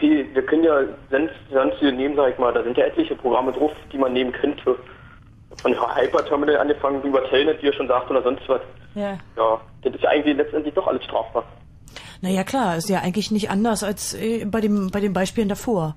Also ist halt, äh, wenn's wenn's einen Zweck hat, der eben die Begehung von den Straftaten, also Ausspähen und Abfangen von Daten hat, dann wärst du betroffen. Welche Beispiele für eine Strafverfolgung oder für eine Verfolgung solcher ähm, Hacker-Tools oder Suche solcher Hacker-Tools gibt's denn aus der Vergangenheit? Das Gesetz gibt's seit einem Jahr. Wir versuchen hier gerade zusammenzutragen, wo die Probleme auftauchen. Mein Mail-Inbox oder einfach nur ein Windows XP oder so. Äh, gibt's da Beispiele aus der Vergangenheit, wo irgendwo geklopft wurde und gesagt wurde, wir hätten gerne mal Ihren Rechner gesehen? Ja, ach so, na wenn jetzt der Eindruck vermittelt wurde, dass es vorher gar keine Regelung gab, so ist das natürlich falsch. Wir haben ja jetzt nur eine neue Regelung. Es ist natürlich vollkommen klar, dass wir auch schon früher eine wirkungsvolle Möglichkeit der Bestrafung von Computerkriminalität hatten, natürlich. Also auch schon früher war natürlich das Ausspähen und Abfangen von Daten untersagt und ja. war mit Strafe bedroht. Deshalb argumentieren wir auch gerade, eigentlich könnte man den 202c weglassen. Nichts würde sich äh, ändern. Die Rechtsgrundlage bleibt dieselbe. Ja, na klar, weil also mit Abfangen ist auch schon 202 übrigens. Also 202a und 202b gibt's auch. Ja, da genau. gibt's übrigens eine lustige Anekdote zu zur Clubgründung. Also wir erzählen uns manchmal, dass der Club äh, bei der Schaffung von Paragraph 202 vor dem vor der Auswahl stand, als kriminelle Vereinigung oder als eingetragener Verein weiterzuarbeiten und dann haben wir halt den Verein gewählt. ja, das ist so ein bisschen apokryphisch, aber ich meine, äh, ja, der Hacker-Tool-Paragraph ist schon echt alt und das ist im Moment schon, also was heißt im Moment schon vor dem 202c so gewesen, dass äh, der Angriff auf den PC verboten war. Aber jetzt ist quasi schon das davor verboten. Jetzt möchten sie quasi die Vorbereitungshandlung verbieten und kriegen keine gute Definition dafür hin und sagen deswegen der Besitz von einem Tool. Aber wenn das Gesetz so, so löchrig und so schwammig ist, wie ist es dann durchgegangen? Naja, die, wir haben der vorhin schon mal versucht zu erklären. So eine richtig gute Antwort haben wir nicht drauf. Meine persönliche Vermutung ist schlicht, äh, dass ja ein gewisser zeitlicher Druck hinter war, weil eben die Cybercrime Convention umgesetzt werden musste und dass sie vom Tisch haben wollten. Auch, dass natürlich Teile der Mitglieder des Rechtsausschusses die technischen Details nicht durchschaut haben. Ähm, und dann kommt dazu, dass im Bundestag ja heute nicht mehr wirklich in, nach Sachlage entschieden wird, sondern nach Fraktionenzwang. Und mir hat sich äh, bei, im Rechtsausschuss die be eigentlich hat sich bei mir die Meinung aufgedrängt, dass vorher schon klar war, lass sie mal erzählen, die Experten hier, wir haben eigentlich schon beschlossen, dass es durchgeht. Augen zu und durch. Und da schreiben wir halt noch eine komische Begründung ran, die so ein bisschen das relativiert. Ähm, so war mein Eindruck. Man kann das anders sehen. Wir haben ja vorhin auch schon darüber gesprochen. Ähm, meine persönliche Meinung ist, dass einfach auch wenig Interesse daran war und dass die Probleme, die da auf uns zukommen, überhaupt nicht gesehen wurden. Diese ganze Diskussion, die wir jetzt hier auch führen und die viele Experten führen, äh, Felix hat vorhin auch vom BSI erzählt, die quasi eine eigene Bundesbehörde oder jemand, der für eine Bundesbehörde arbeitet, die selbst sagen, das Gesetz betrifft uns dann hier auch, also im Haus würde es Probleme geben. Gibt es da irgendwelche Reaktionen ähm, auf äh, den wir werden es verändern oder wir werden es zurücknehmen oder ist das Gesetz jetzt da und es bleibt so? Naja, es gab schon, ähm, als es in Kraft trat oder kurz vor dem Krafttreten am 11. August letzten Jahres, gab es schon eine Menge Stellungnahmen. Das heißt so die offiziellen Verbände wie die Bitkom oder der Eco-Verband, also die jetzt industrienah sind, die haben sich dann geäußert. Äh, natürlich äh, klar, da gab es Widerstand. Es gab auch ähm, Firmen jetzt aus dem IT-Security-Bereich, die sich einzeln dazu geäußert haben und auch nochmal teilweise Stellungnahmen abgegeben haben. Eigentlich haben alle so ein bisschen gewartet, wann kommt der Erste, der die Verfassungsbeschwerde macht. Und die ist ja tatsächlich auch schon im, äh, im Oktober dann geschrieben worden. Also das heißt, relativ schnell nach dem Gesetz haben sich dann eben Leute an den Anwalt gewandt und da versucht, Verfassungsbeschwerde einzulegen. Und jetzt momentan haben wir ja sogar noch eine zweite Verfassungsbeschwerde, die kommt aus dem universitären Bereich, ähm, wo einfach die Einschränkung der Lehre da auch nochmal ja, möglichst angegriffen wird vom, von dem Beschwerdeführer. Weil, äh, was du vorhin auch schon erzählt hast, dass an Universitäten ähm, gar nicht mehr unterrichtet werden kann, Leute gar nicht mehr ausgebildet werden können. Ist aber nicht nur Uni. Also wir ja. haben zum Beispiel auch eine ganze Menge Zuschriften beim CCC. Wir kriegen immer so allerhand Mails, äh, meistens ziemlich kritische zu Sachen, zu denen wir uns eben äußern. Und ähm, da war es besonders der Berufsausbildungsbereich, dass eben Berufsschüler, die irgendeine Form von Fachinformatiker werden, ähm, ja, dass sie etwa von ihren Lehrenden dann gesagt bekommen, ja, also früher haben wir hier noch praktische Übungen gemacht, jetzt darf, dürfen wir aber nicht mehr. Könnt ihr euch ja irgendwie in eurer Freizeit aneignen oder besser noch gar nicht, denn ihr macht euch ja da strafbar. Das hören wir von den, den jungen Berufsausbildenden, die, das hören wir öfter. Ähm, ja, wir können auch mal kurz erzählen, also wir reden ja auch gelegentlich mit Politikern. Wir haben ja unter anderem Sven fragen, ob damit seine Frage beantwortet ist. Sven, bist du noch da? Ja, ich bin noch da und meine Frage ist mal soweit beantwortet und ich muss dazu sagen, ich bin gelernter IT-Systemelektroniker. Ah. Du hast den Nuschelt. Was bist du gelernter? IT-Systemelektroniker. Ah. Glückwunsch. Genau. Ja, Warst du denn also bei dir in der Lehre irgendwie betroffen oder ist das schon länger her? Nee, also ich habe jetzt auch frisch ausgelernt Hm? Und äh, bin davon nicht betroffen, muss ich sagen. In unserer Berufsschule haben wir doch vieles gemacht, was nicht legal war. Aha. Aber das war halt alles unterm Tisch, sag ich mal. Das ist aber normal, denke ich mal. Und meinst du, das bleibt so oder werden ja die Lehrer, also haben, habt ihr da überhaupt drüber gesprochen so? Nicht wirklich drüber gesprochen und ich denke mal, das bleibt auf jeden Fall so, weil die Lehrer sind alles ältere Lehrer. Die haben doch alles mit, sag ich mal, irgendwelchen älteren Programmen zu tun gehabt und wir Mhm. jungen Schüler, sag ich mal, haben dann die neuen Programme mit eingefügt und somit haben wir uns irgendwo zusammen gebunden und dadurch hat es genau kommuniziert. Mhm. Findest du doch okay so? Oder denkst du manchmal, mh, da wird kriminellen Aktivitäten vielleicht Vorschub geleistet? Ah, ich denke mal, das ist okay. Ich muss ganz ehrlich sagen, das Gesetz ist vielleicht Blödsinn in meinen Augen. Mhm. Und das ist wieder irgendwie Gesetz, was die Politiker irgendwie gemacht haben, weil sie es machen wollten. Wie wir es schon gesagt hatten alle vorhin. Hm. Und ja, ich denke, das wird so weiterhin bleiben, auf jeden Fall. Wärst du denn froh, wenn das Verfassungsgericht in Karlsruhe sagt, ach nö, wollen wir nicht, ist verfassungswidrig? Ja, mir setzen sich ist ideal, ich mache trotzdem. Die ist ideal, deine Ausbildung ist jetzt auch durch. Genau, und Ja. ich werde das später machen und ich kenne viele Firmen, die das dann weiterhin machen werden, denke ich mal. Ja. Zyniker. Ja, aber Sekunde, also ich meine, du willst ja in dem Beruf arbeiten, nicht wahr? Ja, Naja, und wenn du mal in eine größere Firma gehst, dann hast du da auch eine Rechtsabteilung im Nacken, das ist ja schon klar, oder? Ja, das ist richtig. Also ich mache jetzt was anderes zwar erstmal eine Weile, aber ist schon klar, aber irgendwo denke ich mal, viele Firmen, ich war in einer kleineren Firma mit 20 bis 25 Mann und da haben wir es trotzdem weiterhin so gemacht und du musst es ja irgendwo machen, den Kunden, du musst ja die Kunden halten. Hm, Wenn du immer verstehe. sagst, das geht nicht und so weiter und wir können das nicht vom Gesetz her, dann suchen sich irgendwelche anderen, die das können. Hm, Oder verstehe. machen. Deutschlands Computerexperten, eine Horde Straftäter. Ja, wir stehen alle mit einem Bein im Knast. Ja. Ja, ist aber normal. Sven, Sven, danke dir. jo, alles klar. Tschüss. Ja, also wir reden ja schon mit Politikern gelegentlich und wir fragen die natürlich auch, wie kommt es denn, dass so ein Gesetz durchkommt, ja? Und was wir da häufig hören ist, na ja, es ist ja noch keiner im Knast deswegen. Hm, Und was ist eigentlich und ein Browser? Also das System funktioniert, ja gut, das kommt auch, aber also die die der der Zirkelschluss ist an der Stelle perfekt, denn die sagen sozusagen, na ja, ist ja noch keiner äh, zu Unrecht verhaftet worden, also funktioniert ja unser System und dann können wir das Gesetz auch lassen. Das heißt, wir haben ein Gesetz, was im Grunde latent halb Deutschland in den Knast stellt, ja? ähm, und ja, aber äh, das macht ja nichts, weil die Richter machen das bisher nicht. Also quasi völlig unglaublich, aber so, das aber die, die Richter entscheiden nicht, weil die Rechtslage un, un, unklar Ja, ist genau. und sie fällen keine Entscheidung und die Rechtslage bleibt unklar, weil die Richter keine Entscheidung fällen. Genau. Das heißt, das Ding dreht sich jetzt immer um sich selber. Genau, so dreht sich das um sich selber. Und normalerweise macht man aus genau diesem Grund, also was heißt Mann, aber die Amerikaner machen das so, dass sie ein Gesetz erstmal nur für ein Jahr erlassen. Also es gibt's hier auch, selten, Hm, gibt's. aber das gibt's. Ähm, und das heißt, das Gesetz, wenn es nach einem Jahr nicht wieder bestätigt wird, ist es automatisch wieder weg. Hat quasi ein Verfallsdatum. Mhm. kann man Genau, und das ist eigentlich eine gute Idee, weil das heißt, wenn, wenn sich zeigt, dass wir das nie gebraucht haben, das Gesetz, äh, dann können wir es auch wieder wegschmeißen. Ja, Finde ich eine gute Sache, haben wir Das ist leider bei den Hackertools ein, ein, ein. Gesetzbuch mit Löschroutinen. Entschuldigung, meine Herren, da möchte ich aber mal einwenden, dass es äh, eigentlich so ist, dass der Gesetzgeber ähm, vorab prüfen muss, ob dieses Gesetz Sinn macht. Er muss es sinnvoll begründen. ähm, es ist nicht so, dass also Ja, man jetzt ja. schon, man ist jetzt zwar daran gewöhnt, dass wir so professionelle, ich sag mal, um es mal auf Deutsch zu sagen, Gesetzesverkacke haben und dass viele Gesetze gekippt werden. Aber eigentlich äh, müsste unser verfassungsgebendes Organ und gesetzgebendes Organ eben der Bundestag vorher prüfen, ob ein Gesetz okay ist. Also fangt man nicht an, nur weil die da gerade keine guten Gesetze machen, da die Standards nach unten zu setzen. Nein, so war das doch nicht gemeint. Aber wir Mhm. könnten zumindest diesen, diesen Notanker, äh, den finde ich schon an sich eine gute Idee. Ah ja. Also die, die, naja, was ist, das ist auch so ein, so ein Trend in der Herangehensweise von Programmieren, Extreme Programming, da sagt man, na, Fehler werden halt gemacht, ja. Und dann müssen wir eben dafür sorgen, dass sie korrigiert werden. Gut, bei Gesetzen sollte es nicht so sein. Aber jetzt stell dir Bevor, mal bitte äh, vor. Ladies and unsere- Gentlemen, bevor wir jetzt hier über die Gesetzgebung in Deutschland an sich diskutieren, schlage ich vor, wir atmen alle drei Minuten durch, hören Nicolette mit No Government und dann diskutieren wir mit euch weiter unter 0331 70 97 110 über Paragraph 202 Strafgesetzbuch, den Hackerparagraphen im Chaosradio auf Fritz.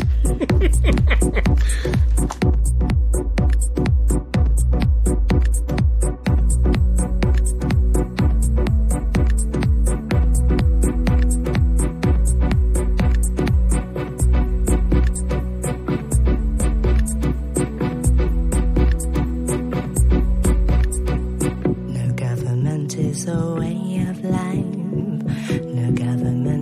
To trust your friends. I know who I am and you know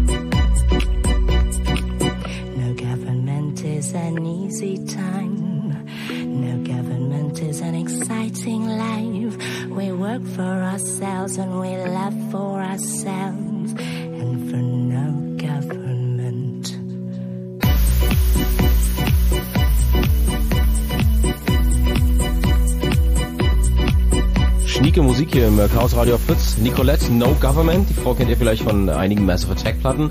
Äh, wir haben es gleich Viertel zwölf. Ihr seid im Chaos Radio auf Fritz äh, mit äh, Fefe, mit Konz. Mein Name ist Jakob Kranz. Wir telefonieren und reden und diskutieren mit euch unter 0331 70 97 110 und es geht um den ominösen Hackerparagraphen. Wir haben in der letzten Stunde äh, schon ein, mit mehreren Beispielen erwähnt, warum das äh, dieser Paragraph ziemlicher Mumpitz ist und warum dieses Gesetz auf so dünnem Eis steht. Der nächste am Telefon ist Johannes, der uns ordentlich die Leviten lesen will. Wir haben nämlich Unsinn erzählt. Hallo Johannes.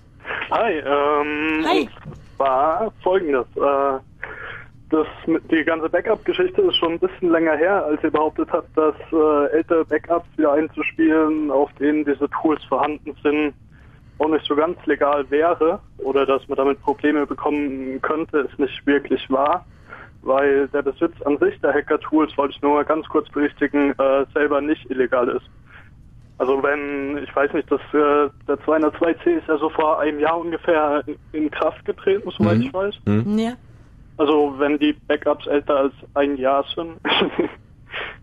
ja. Naja, die Frage ist, also das, du hast recht, der Besitz ist nicht äh, verboten, aber das sich verschaffen ist verboten. Und aber zugänglich machen. wenn du dir jetzt ein Tape aus dem Schrank holst von 1980 und holst dir da ein Telnet runter oder was weiß ich, ja, irgendein Angriffstool, dann könnte man ja argumentieren, das ist sich verschaffen. Ja, weil du hast es vorher nicht äh, auf deinem Rechner gehabt, aber danach hast du es auf dem Rechner. Also Ja, so einfach ist es ich nicht. Hab, aber ich hab's besessen. Ja, naja, aber in einer Form, die du nicht ausführen konntest vorher. Erschaffen ist, äh, sich den Besitz erschaffen. Also jetzt nicht physikalisch sich das Ding aus dem Schrank holen. Naja, ich pass mal auf. Das ist wahrscheinlich aber jetzt wirklich ein Fall für die, für die Juristen, Ja, die dann nee, also ja, aber ich kann mal sagen, hin und her die. Linie ist nicht so einfach. Es gab mal vor vielen Jahren eine CD zu kaufen mit lauter verschlüsselten Programmen drauf und da hat man dann eins gekauft und dann haben die einem den Key zugeschickt und damit hat man das entschlüsselt und da hätte man genauso argumentieren können mit dem Backup jetzt. Wieso war doch in meinem Besitz? Ja, also das ist nicht so einfach, wie du es hier gerade machst. Da Gut, kann man lange und ausgiebig drüber streiten.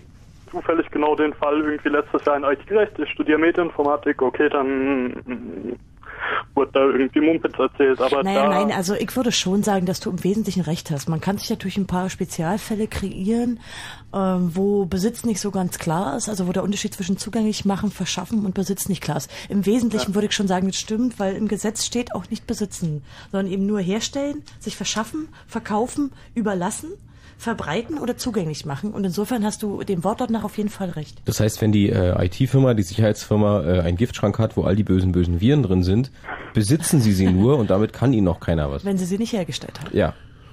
Und sich auch nicht verschafft haben, was ja ein bisschen schwierig in der Beweislage dann wahrscheinlich sein wird. die waren einfach da. Genau, Ja, die, die haben da, die hat Captain Kirk runtergebeamt. Das ist wie mit den Filmen nachts, die man dann morgens auf der Festplatte findet. Die sind einfach da. Du hast Filme auf der Festplatte? Äh, Ja, kennst du das nicht, dass du manchmal morgens irgendwie den Computer aufklappst und wieder neue Filme da? Ich habe immer nur Kaffeetassenränder auf der Festplatte. okay. Ähm, Aber also Johannes, wir wollen uns natürlich für den Hinweis bedanken. Also wenn wir das ein bisschen flapsig ausgedrückt haben, Ja. ich denke schon, dass du zumindest, äh, was den Wortlaut betrifft, auf jeden Fall recht hast und in vielen Details wohl auch und nur in einigen Spezialfällen das nicht so ganz klar wäre. Da hast du schon Okay. recht. Gut. Also bist du Also denn nur, sonst nur generell, solange die Dinger eben äh, älter als ein Jahr sind, hat man de facto anscheinend nichts zu befürchten. Ja. Na, was ist denn, wenn du dein Backup outgesourced hast und du rufst jetzt die Firma an, bringt mir doch mal das Tape von 2004. Ja, dann Und- haben die ein Problem, weil es Naja, mir aber ich meine, da ist ein. Problem, will ich damit sagen. Wer das jetzt Ja. hat, ist ja wurscht. Ja, klar. Fühlst du dich denn sonst irgendwie betroffen? Also was hältst du denn von den Paragraphen so? Ähm, ja gut, dass es Schmarrn ist, da müssen wir eigentlich nicht drüber reden. Also du Äh, würdest dich selber auch freuen, ja, wenn Karlsruhe sagt, auch nö. Ja. Okay. Nee, also selber betroffen bin ich noch nicht wirklich, aber das kommt dann spätestens im Vertiefungsstudium, denke ich. Mhm, okay. Dann wünschen wir dir äh, viel Glück, einen wunderbaren Sommer und immer eine weiße Weste. Nee, Danke. nicht Glück, Erfolg wünschen wir. Ja, voll Glück. genau. Dankeschön, Geschäftsleute. euch auch. Danke, Johannes. Tschüss. Ciao. Ähm, der nächste am Telefon ist Konstantin, der eine sehr, auch einen sehr interessanten Einwurf hat. Hallo Konstantin. Ja, hallo. Tagchen. Du, Ähm, ja, ich habe das Ding, äh, selbst wenn jetzt ähm, es legal ist, die Dinger zu besitzen, äh, was ist, wenn ich jetzt äh, ein Virus zugeschickt kriege oder irgendeine Software, die sich selbstständig verbreitet und weiterschickt? Mhm. Äh, führt die sich ja gleichzeitig auch aus und ja, ich, du äh, ohne dein Zutun. Naja, ich muss ja irgendwas aufrufen aus Versehen, um äh, ja, dass die sich ausführt, aber sie führt sich aus und ich bin ja im Grunde dann schuld daran und mache mich ja damit strafbar, obwohl ich gar nichts davon wusste, ne? Also im, Im Sinne Prinzip von ja. Verbreitung jetzt? Meinst du jetzt die Verbreitung, also dass du sie Nein. verbreitest? Naja, ich. Na, da äh, bist du auf jeden Fall dran, wenn die Software, wenn es ein Virus ist und der verkopiert sich weiter an andere Leute. Also theoretisch ja. In der Praxis ist es so, dass wir das ja schon länger haben, dass Viren praktisch verboten sind. Das da sind ja auch schon Leute für belangt worden. Allerdings gibt es auch den Gegenfall und der ist deutlich häufiger in der Rechtsprechung, dass Leute aus Sachen rauskommen, weil sie sagen, den habe ich aber nicht installiert, sondern der hat sich äh, von alleine installiert. Also es gab auch sogar jemanden, der aus einem Kinderporno-Fall rausgekommen ist mit der Begründung, das habe ein Virus installiert. Ja, der hätte das gedownloadet er ist das gar nicht gewesen. Also im Zweifelsfall, wenn der Richter verstehen kann, ähm, dass du die Software nicht installiert hast, würde ich mir privat jetzt keine Sorgen machen. Aber das ist durchaus ein Spannungsfeld, da würde ich dir recht geben.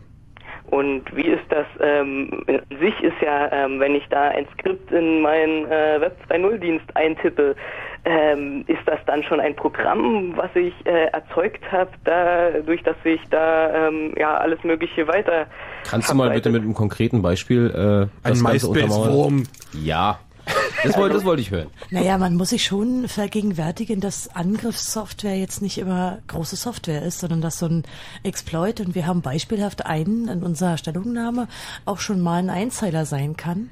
Also das heißt, ein Angriffstool muss nicht eben lang und breit sein und kann durchaus äh, ein kleines Skript schon hergeben, durchaus. Ja, das äh, habe ich nämlich auch den Fall gesehen, also dass ich ähm, festgestellt habe, dass es möglich ist, äh, bei einer, ähm, also bei einem System bei uns in der Nähe, also hier aus Görlitz gibt es ähm, so einen Web 2.0 Dienst und da ist es ähm, möglich oder war es möglich, Skript auszuführen per Nachrichten. Und da habe ich dann mit Min äh, mal geschrieben, der hat es erst nach einem Jahr dann gefixt, aber äh, da habe ich auch so ein Problem gesehen. Ah, okay, verstehe. Ja, ich glaube, das ist auch ein ganz gutes Beispiel eigentlich. Ja, und äh, ja, Kettenmails sind ja an sich äh, auch so eine Sache. Ja, da haben wir auch schon äh, vorhin beim Abendessen drüber diskutiert, ob man nicht auch einen Nigeria-Scam als äh, Angriffssoftware werten kann. Die hackt dann zwar nicht den Rechner, sondern das Hirn, ja, den User, aber gut, das ist jetzt natürlich nicht gemeint mit dem Gesetz und da wird wahrscheinlich auch der Richter sagen, nein, aber Ja, dafür wurde doch mal äh, einer verhaftet, weil er ähm, halt übers Telefon die Passwörter herausgekriegt hat.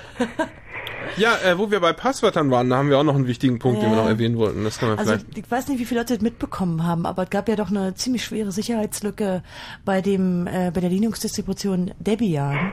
Und da haben wir mal ein Beispiel, wo es sich nicht um den Zweck von Software dreht, sondern um den anderen Fall, der in dem Paragraphen 202c drin ist, nämlich Passwortlisten. Ähm, wer eine Straftat vorbereitet, indem er Passwörter herstellt oder zugänglich macht. Also da muss ich auch eine kleine Anekdote erzählen aus dem Ausschuss, in dem Warte ich da wir, saß. wir verabschieden erst einmal Genau. Konstantin in die Nacht, das war ein großartiger Einwurf. ich Danke dir. wollte wollt bloß mal sagen, dass an sich wahrscheinlich der Computerbesitz strafbar ist und äh, die Adressteile... Noch nicht ganz. Oh Mann, die Idee In- Ja, der Internet ist strafbar. Internetzugang wahrscheinlich oder Denken ist strafbar, gute Musik hören ist strafbar und äh, nach elf bei Fritz anrufen ist noch nicht strafbar. so. Und die Adressteile im Browser oder sowieso der Browser ist ja auch ein Hacker-Tool. Ja, außer du gibst eine lange Telefonnummer ein. Das kannst du ja auch vielleicht irgendwas mit hacken, man weiß es Oh ja nicht. ja, genau. Konstantin, Telefon- Konstantin, oder so, Nutzernamen von Team, äh, Telekom oder so. Genau, nur, nur mit Telepathie anrufen. so jung und schon so so kriminell. recht. Tschüss. Ciao. Ich wohne Ciao. in einem Opal-Ghetto, da gibt's kein Internet. Oh, weia, du Armer. So, jetzt aber tschüss. Ja, Tschüss. äh, Passwörter. Genau. Also das ist so die, die Formulierung, die du gerade vorgelesen hast, die ist auch vielen anderen aufgefallen. Und ich saß also in dieser äh, in diesem Ausschuss im Bundestag und habe also eigentlich meine Argumente bringen wollen.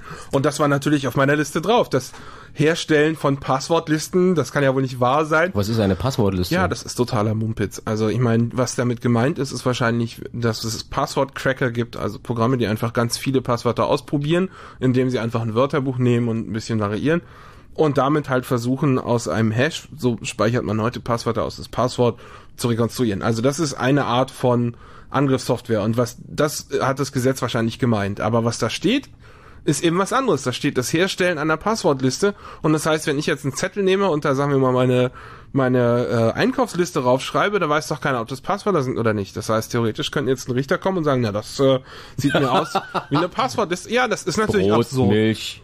Ja, aber ich meine, also ich hatte fest Mülltüten, vor, ich hatte das fest vor, in diesem Ausschuss anzusprechen und war der Dritte an der Reihe in der Liste und alle vor mir haben das angesprochen Ja. und haben gesagt, hören Sie mal, wenn Sie, also das Schönste war, dass die die äh, Industrievertreter, die haben es versucht diplomatisch zu machen. Also ich bin ja eher so ein Typ, ich stelle mich hin und sage, das ist Blödsinn, das können Sie so nicht machen, das gibt keinen Sinn. Aber die Industrievertreter haben gesagt, hören Sie mal, das sieht schlecht für die gesetzgebende Instanz aus in unserem Lande, wenn ein Gesetz diese Formulierung äh, fälschlicherweise enthält.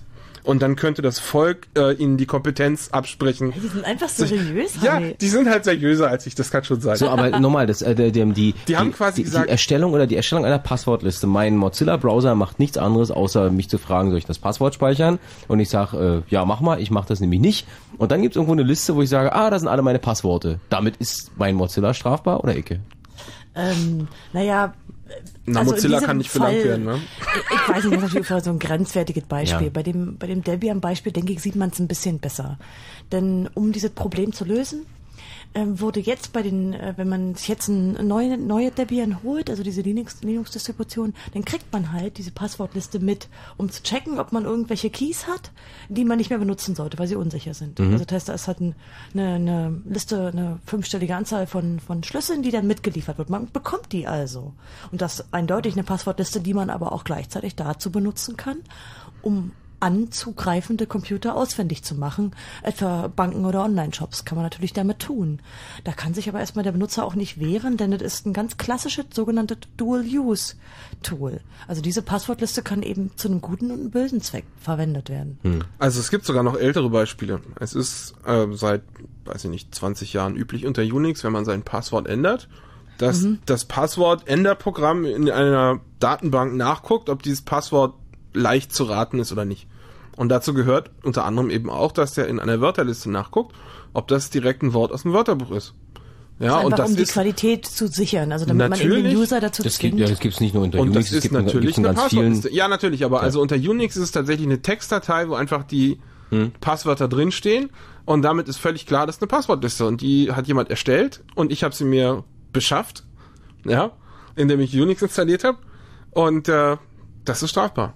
Also das ist für mich äh, auch noch bei vielen anderen Beispielen sichtbar. Also ich habe zum Beispiel große Passwortlisten, die ich sammle, weil ich mich mit der Sicherheit von Passworten befasse. Also ich habe zum Beispiel etwa mal, ähm, ich weiß gar nicht, ob ich das im Radio sagen darf oder bedingt ihr das schon strafbar? Hm, Anyway. Ich mach mal kurz dein Mikrofon zu. naja, also ich habe zum Beispiel die Gesamtliste der, der User-Accounts und Passworte von MySpace. Denn die sind ja mehrfach gehackt worden und die findet sich dann im Netz. Und daran, weil eine große Liste ist von vielen Millionen Passwörtern, kann man die sehr gut analysieren hinsichtlich der Qualität der Passwörter. Alles für die Wissenschaft. Ja, Es genau. geht hier nicht ums Hacken. Konz musst musste umziehen, weil diese 400 Tonnen Papier irgendwo hin mussten. Aber Ja, Hanni, ich habe die noch nie ausgedruckt. Also das ist natürlich eine große Textdatei. Ja. Und natürlich darf ich die eigentlich nicht mehr haben, denn klar, die kann man natürlich auch zu bösen Zwecken verwenden. Na, eigentlich durftest du die vorher schon nicht haben, das ist nämlich Ausspähen von Daten. Das war schon Nein, nein, nein, nein, ich habe sie nicht ausgespäht, ich habe mir die Datei runtergeladen. Na, das kannst du ja mal nachweisen dann im Einzelfall. Ja, das ist so, ja, okay, ich sehe die Problematik, aber ich habe natürlich keine Passwörter ausgespäht. Ich habe mir nur die Textdatei geladen. Wenn Sie da Fragen haben, äh, dann rufen Sie einfach an 0331 äh, 70 97 110. Gibt's hier eigentlich einen Hinterausgang, durch den wir Ja, ähm, da ist eine Schranke, wie du siehst. Da steht, ähm, nein, okay. Äh, zurück zum Thema. Ähm, der nächste am Telefon ist Martin. Hallo Martin, guten Abend.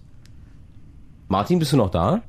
Äh, Moment. Äh, Moment. Ah, du hast das Radio noch Ja, an, oder? Genau, ich hatte das Radio noch an. Ja, wir haben dich ein bisschen überfahren. Wir haben dir nicht gesagt, dass du gleich dran bist. Aber jetzt bist du dran. Martin, grüß Ja. dich. Ja, guten Abend. Wie geht's dir gut? Ja. Ja, wie hast du deinen, äh, deinen Mittwoch bislang verbracht? Wir machen mal so ein bisschen Geplänkel, dass wir wieder reinkommen. Ähm, ja, was habe ich heute gemacht? Also erstmal ausgeschlafen, Ja? einigermaßen. Also hast bist du ein Ferienmensch gerade. Ja, genau. Ja. Keine Hacker-Tools irgendwann zwischendurch eingesetzt? Nee, nee, das geht ja gerade nicht. Ich bin ja im Urlaub äh, segeln. Ach, hast den Rechner nicht bei? Nee, habe ich nicht Auch kein Telefon? Na, mein Aber, Telefon aber, aber du bist jetzt nicht, nicht irgendwo 200 Seemeilen nördlich von Cap Horn und rufst uns vom Satellitentelefon an und hast Nein, schon nein. 500 Dollar verbraten. Nein. Nein, bin ich nicht. Ich bin Okay. in Mecklenburg. Alles klar, okay. So, jetzt Ja. deine Frage. Also meine Frage wäre jetzt gewesen, ähm, ob Xfire auch so ein Angriffstool ist. Was Also- ist X-Fire? Xfire ist ähm, Software für Spiele. Also es ist, das, es ging jetzt ja hauptsächlich um die Studiengänge oder Arbeit oder so. Aber ähm, wenn man jetzt zum Beispiel ein Spiel im Internet spielt, kann man Programm Xfire installieren. So. Und da kann man jetzt sehen, wie lange jemand zum Beispiel im Internet war und dieses und jenes Spiel gespielt hat. Und andere können das bei dir auch sehen. So, und gleichzeitig äh, überprüft dieses Programm immer wieder, ob dein Spiel auch ähm, original ist. So, ist das jetzt auch ein Angriffstool? Nee, du hast ja da, richtest ja keinen Schaden an.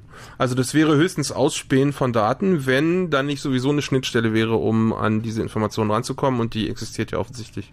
Ähm, Also wie, da würde ich mir jetzt keine Sorgen machen. Wie stellst du dir denn den Angriff vor? Also wie würdest du damit einen Angriff vorbereiten können? Ja, nee, also ich würde ich jetzt nur mal fragen, also der Angriff ist ja nicht direkt, also es gibt ja nur die Daten raus, äh, Na, Ausspähen von Daten ist schon auch ein Angriff, also in dem Ja. Gesetz, aber das würde ich jetzt hier nicht so deuten wollen. Ist diese äh, Sorge um die mögliche Straftat, die du da begangen hast, auch ein Grund dafür, dass du dich gerade auf einem Segelboot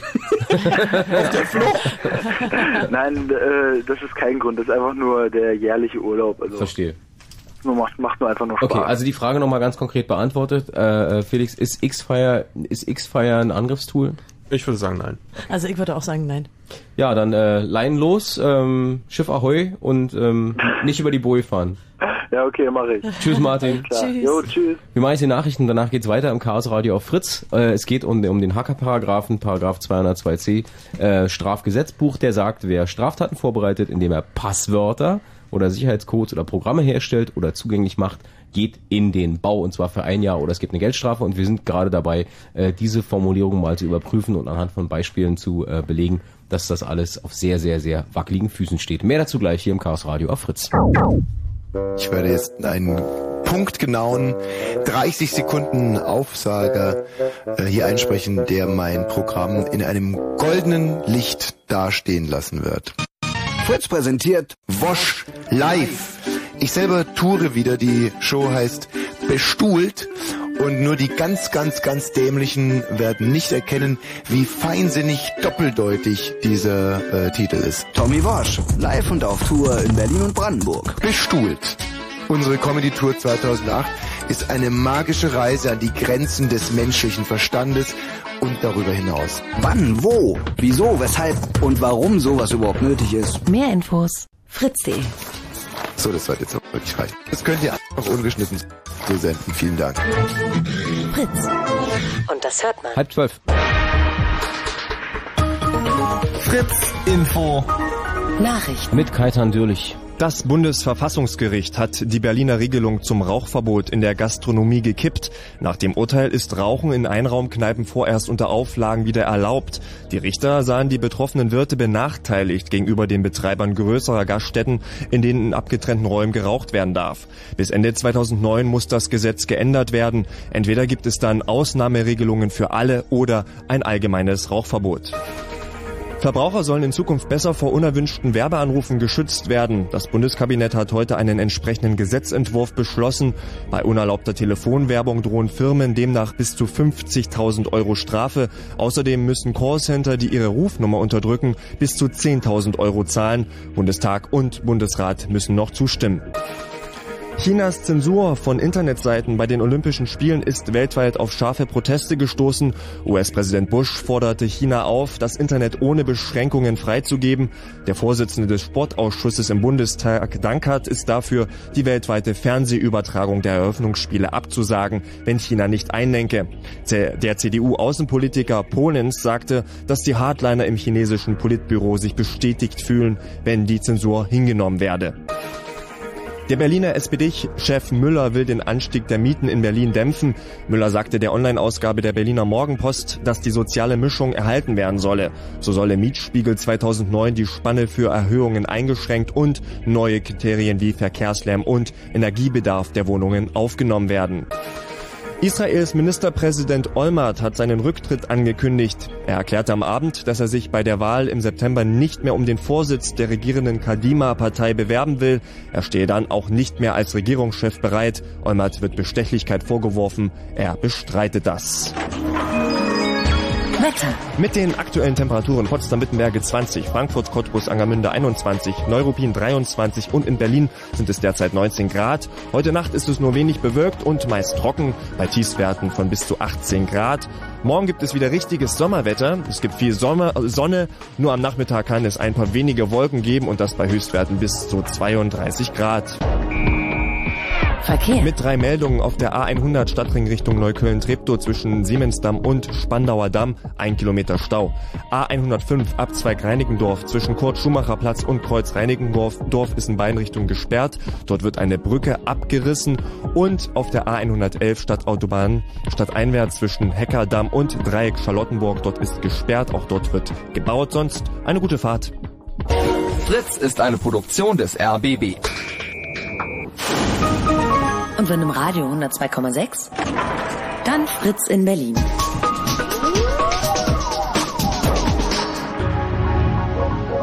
Blue Moon. Die zwei Sprechstunden. Und ihr seid im Chaos Radio äh, mit Fefe, mit Konz und mit Jakob Kranz. Wir haben noch eine halbe Stunde Zeit, über den äh, sogenannten Hacker-Paragraphen zu diskutieren. Und es gibt noch ein paar Dinge, die wir dringend ansprechen müssen, bevor uns die Zeit läuft. Ja, Ja. denn da ist uns noch ein besonders wichtiger Punkt eigentlich, den wir auch in der Stellungnahme schon ausgeführt haben. Denn da beziehen wir uns auf diese neue Grundrecht. Die meisten werden sich vielleicht erinnern, es gab ja die Verhandlung über die Online-Durchsuchung, über das äh, Verfassungsschutzgesetz in Nordrhein-Westfalen und da hatte ja ähm, Anfang des Jahres das Verfassungsgericht gesagt, okay, so ist das verfassungswidrig, aber wir schenken sozusagen den Bürgern gleich mal ein neues Grundrecht. Das hat ein bisschen sperrigen Namen. Das heißt das Grundrecht auf ähm, Gewährleistung der Integrität und Vertraulichkeit von informationstechnischen Systemen. Und wir haben jetzt versucht, äh, uns mal inhaltlich damit auseinanderzusetzen und sind eigentlich zu der Erkenntnis gekommen, wenn wir ein Grundrecht haben, dass unsere Computersysteme, die wir benutzen, integer sind, dann brauchen wir auch gleichzeitig die Möglichkeit, dass wir sie noch testen können. Und wenn wir es selber nicht können, weil wir eben die Fähigkeiten nicht haben, können wir natürlich auch davon ausgehen, dass wir Dienstleister dafür eben, ja, mal uns kaufen können oder, Das heißt- uns, oder im heißt- Freundeskreis uns besorgen können. Das heißt, um es einfacher zu formulieren, dieser Hacker-Paragraph torpediert gerade dieses Grundrecht auf ähm, sichere Computersysteme. So sieht's aus. Denn diese, diese ja Integrität der Computersysteme wurde uns ja gewährleistet mit dem Grundrecht. Und auch da, also nicht nur im Bereich der Pressefreiheit, der Forschungsfreiheit, der Berufsfreiheit, sondern auch in Bezug auf unser neues Grundrecht, dieses sogenannte äh, IT-Grundrecht, wie die jetzt viele Juristen sagen, ist da betroffen. Da sind wir fest überzeugt von. Schweigen im Raume. Ja, äh, ist ja ich- richtig. ich- Also haben wir uns auch sehr gefreut, Ja. dass sie uns ein neues Recht gegeben haben und dass wir das gleich anwenden konnten. Die nächste Frage kommt von Lutz, der will nämlich wissen, ob äh, Antispy... Warte mal, und danach reden wir mit Alex Konz. Ja, ganz, ganz, ja, es geht gleich los. Hallo Lutz. Hallo. Guten Abend. Ähm, ist es, äh, die- dieses Thema hatten wir vorhin, vorhin schon mal. Anti-Spyware, also sozusagen ein Virenchecker. Äh, ist das auch ein Angriffstool? Genau. Ähm, na, die, die, die Frage ist jetzt ganz speziell, weil ich hatte vor kurzem ähm, ein Tool, was sich irgendwie an Anti-Spy ähm, nannte und ähm, hat sich einfach auf meinen Rechner installiert oder irgendwie ist es auf meinen Rechner gekommen, ohne irgendeine Datei im, also, im, also auf der Festplatte zu haben oder zumindest keine findbare Datei. Hm, unsichtbar. Hast du den Genau. Rootkit eingefangen? Keine Ahnung. Also ähm, ich habe versucht, ähm, neu, also ich habe neu gestartet, dann hat sich das immer wieder neu geladen und wollte mich auf irgendeine Seite ver verweisen, dass Oh, das klingt nach freischalte. Problem. dass ich es auf freischalte und äh, Oh, als ich das gemacht habe, hat es äh, irgendwann mein, mein Desktop gesperrt und in der, wo die Uhrzeit stand, stand Alarm und hat den äh, und unter dem Startordner halt alles gesperrt, wo ich auf die Festplatten zugreifen kann. Ich kam nur auch über abgesicherten Modus Administratorkonto rein und war auch nicht zu finden, das Programm. Das heißt, deine Daten wurden quasi in Geiselhaft genommen. Genau, sozusagen. Dann musst du dir mal, rein. Dann musst du dir mal eine richtige Anti-Spyware ziehen und im abgesicherten Modus ausführen. Aber können wir dir jetzt auch die Details hier nicht am Radio erzählen. Aber- Aber das ist tatsächlich, da hast du dir echt eine Malware eingefangen. Denn ich hatte nämlich auch ein paar Mal ähm, an, da im abgesicherten Modus Antivirenprogramm durchschlaufen lassen und hat auch nicht gefunden, komischerweise. Ja, das ist halt eine eigene Kategorie. Das ist nicht wirklich ein Virus, sondern das Aha. ist halt, ist auch Malware. Das ist so die Oberkategorie, aber das ähm, ist wahrscheinlich eine Spyware, würde ich sagen. Ja. Also, ja, das ist ein üblicher, Also üblicher eine Trick. Spyware, was ich als Anti-Spyware ausgibt, sozusagen. Genau, das ist ein üblicher Trick, dass irgendwelche Tools versuchen, dir zu suggerieren, du hättest ein Problem und du musst jetzt unbedingt die Vollversion kaufen, sonst äh, ist dein Rechner kaputt. Nein, hab- nein, ja, also das ist immer- häufig, das, das gibt's häufiger. Und äh, wenn ein Antivirus es nicht findet, kannst du ja mal beim Hersteller beschweren, oder? Genau, nein, ich hab's ja Oder, immer, oder, oder einfach einen anderen ausprobieren. also, also ich hab's ja immer versucht zu schließen, aber das kam dann immer wieder. Ja, Ja, also, wie, wie gesagt, also der, der, der, der Tipp im Detail, den können wir jetzt hier, hier natürlich per Fernwartung auch nicht machen, aber abgesicherten Modus starten, einfach mal was anderes probieren, vielleicht hast du da eine Chance oder aber den Alpha-Nerd deines Vertrauens fragen. Auf Nein, jeden Fall ähm. Daumen drücken und viel Glück, Lutz. Danke dir für den Anruf. danke. Tschüss. Naja, ich meine, eine Spyware ist ja eine Sache, also wo man immer sagen kann, naja Gott, niemand will das. Äh, und gerade so der bisschen unbedarfte Benutzer, der das von Spyware betroffen ist, das ist halt echt schon langsam ein ethisches Problem bei Computern. Spyware will genau niemand. Ich frage mich, wer das immer ins, wer das überprogrammiert. Ich glaube übrigens auch, dass Alex, der hier immer anruft, dass Alex auch Spyware ist, weil immer wenn ich Alex rannehmen will, ist er wieder weg. Äh, Alex, du kannst gerne nochmal anrufen. Wir, wir, ähm, ja, wir interessieren uns sehr, sehr dafür, was du sagen wolltest. das weiß aber jetzt sonst noch keiner, deswegen klären wir das erst, wenn Alex anruft und wenn nicht, dann nicht. Ähm, wir haben noch zwei, drei Punkte, die wir auch noch ansprechen Genau. wollten. Also ist nicht so, dass wir hier Däumchen drehen. Ja, da zuerst? waren also ein wichtiger Punkt, der, der uns jetzt so noch als aktuelles Beispiel eingefallen ist, ist diese MyFair-Sache. Wir haben also äh, vor wenigen Tagen äh, da gerade noch so ein aktuelles Gerichtsurteil bekommen, denn es gibt diese, diese MyFair-Chips. Ich weiß nicht, ob äh, das ist ja mittlerweile sogar schon in der offiziellen Presse, also nicht nur in der Tech-Presse berichtet worden, die vielfach benutzt werden in Europa, meistens für so Verkehrs, ähm, ja, Bezahlsysteme, etwa in UK, also in Großbritannien oder in Holland. Und es hat sich äh, bei uns auf dem letzten Kongress im Dezember letzten Jahres ähm, ja da ein Forscherteam vorgestellt und hat eben gezeigt, dass die hackbar sind und unsicher.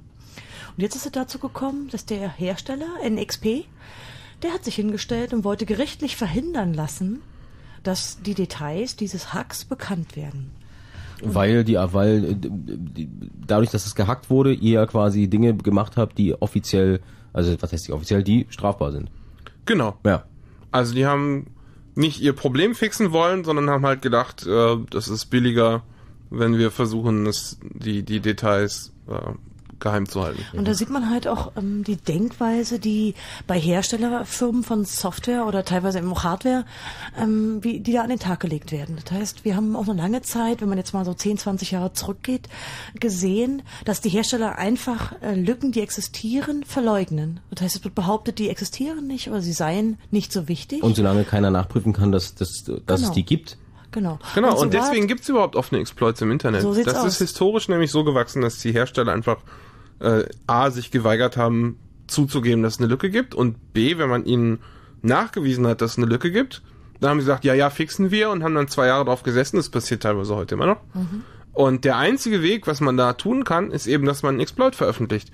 Und dann äh, ist quasi bewiesen öffentlich, dass da nicht nur eine Lücke ist, sondern dass die ausnutzbar ist. Und dann sehen sich die Firmen auch genötigt, äh, mal einen Fix zu machen. Aber in dem Moment, wo du so einen Exploit veröffentlicht, also wenn du in der, Öffentlichkeit, in der Öffentlichkeit darstellst, wie man äh, dieses System hacken kann, ähm, fällst du ja optimal unter diesem Paragraphen 203. Genau. Also das kann man im Moment sehr gut sehen. Gerade heute war auf Heise die Meldung, dass Oracle einen Fix gemacht hat für einen Zero Day. Das ist genau so ein Exploit, der eben Zero Day heißt, den, der ist noch nicht publiziert, also für eine Lücke, die vorher nicht bekannt war. Und den haben sie dann auch sofort gefixt. Und üblicherweise macht Oracle das so, dass sie alle Vierteljahr, glaube ich, einen Patch Day machen, wo sie dann Patches raustun. Und äh, das heißt, wenn man jetzt eine Lücke findet, dann ist die da wahrscheinlich schon jahrelang drin.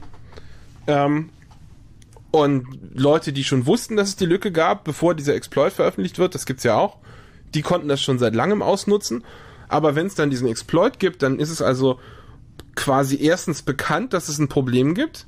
Und wenn jemand anderes guckt und nach Problemen sucht, kann es ja sein, dass er genau dieses Problem findet, aber es gibt eben noch keinen Patch vom Hersteller. Ja. Und das machen viele Hersteller so und begründen es damit, dass Firmen ja gar nicht täglich patchen können und das Mhm. ist ja Aufwand und bla bla. Aber in der Praxis ist es eben so, dass einige Firmen, wenn sie nicht gezwungen werden, ihre Sachen zu fixen, dann tun sie es nicht. Es ist schlicht eine wirtschaftliche Sache. Das ist einfach teuer. Also man Genau, kann also das es gibt- klassische Beispiel auch Microsoft nehmen. Es gibt Zahlen von Microsoft, dass die, wenn sie ein, ein Critical Bug haben, also ein Problem, mit dem man einen Wurm schreiben könnte, dann müssen sie den fixen und der Fix wird dann über ihr Windows-Update verteilt und es gibt also eine interne Qualitätssicherung, die kostet immens Geld und das kostet, ich habe jetzt die genaue Zahl vergessen, ich glaube 400.000 Dollar für Auf so einen jeden Fix. Fall, jeder kostet einzelne ist richtig teuer. pro Bug. Also natürlich lohnt sich das für Microsoft, wenn sie die Bugs selber finden und dann müssen sie keine Patches machen, sondern können es einfach am nächsten Service Pack äh, mit beerdigen. Ja, aber solange keiner weiß, dass es ein Problem ist, äh, sind Hersteller wirtschaftlich daran interessiert, das Problem nicht zu beheben. Ah, verstehe, weil sie ansonsten, also entweder sie machen es einfach in ihrer Routine und dann ist das sowieso, steht das sowieso auf dem Zettel und kostet Geld.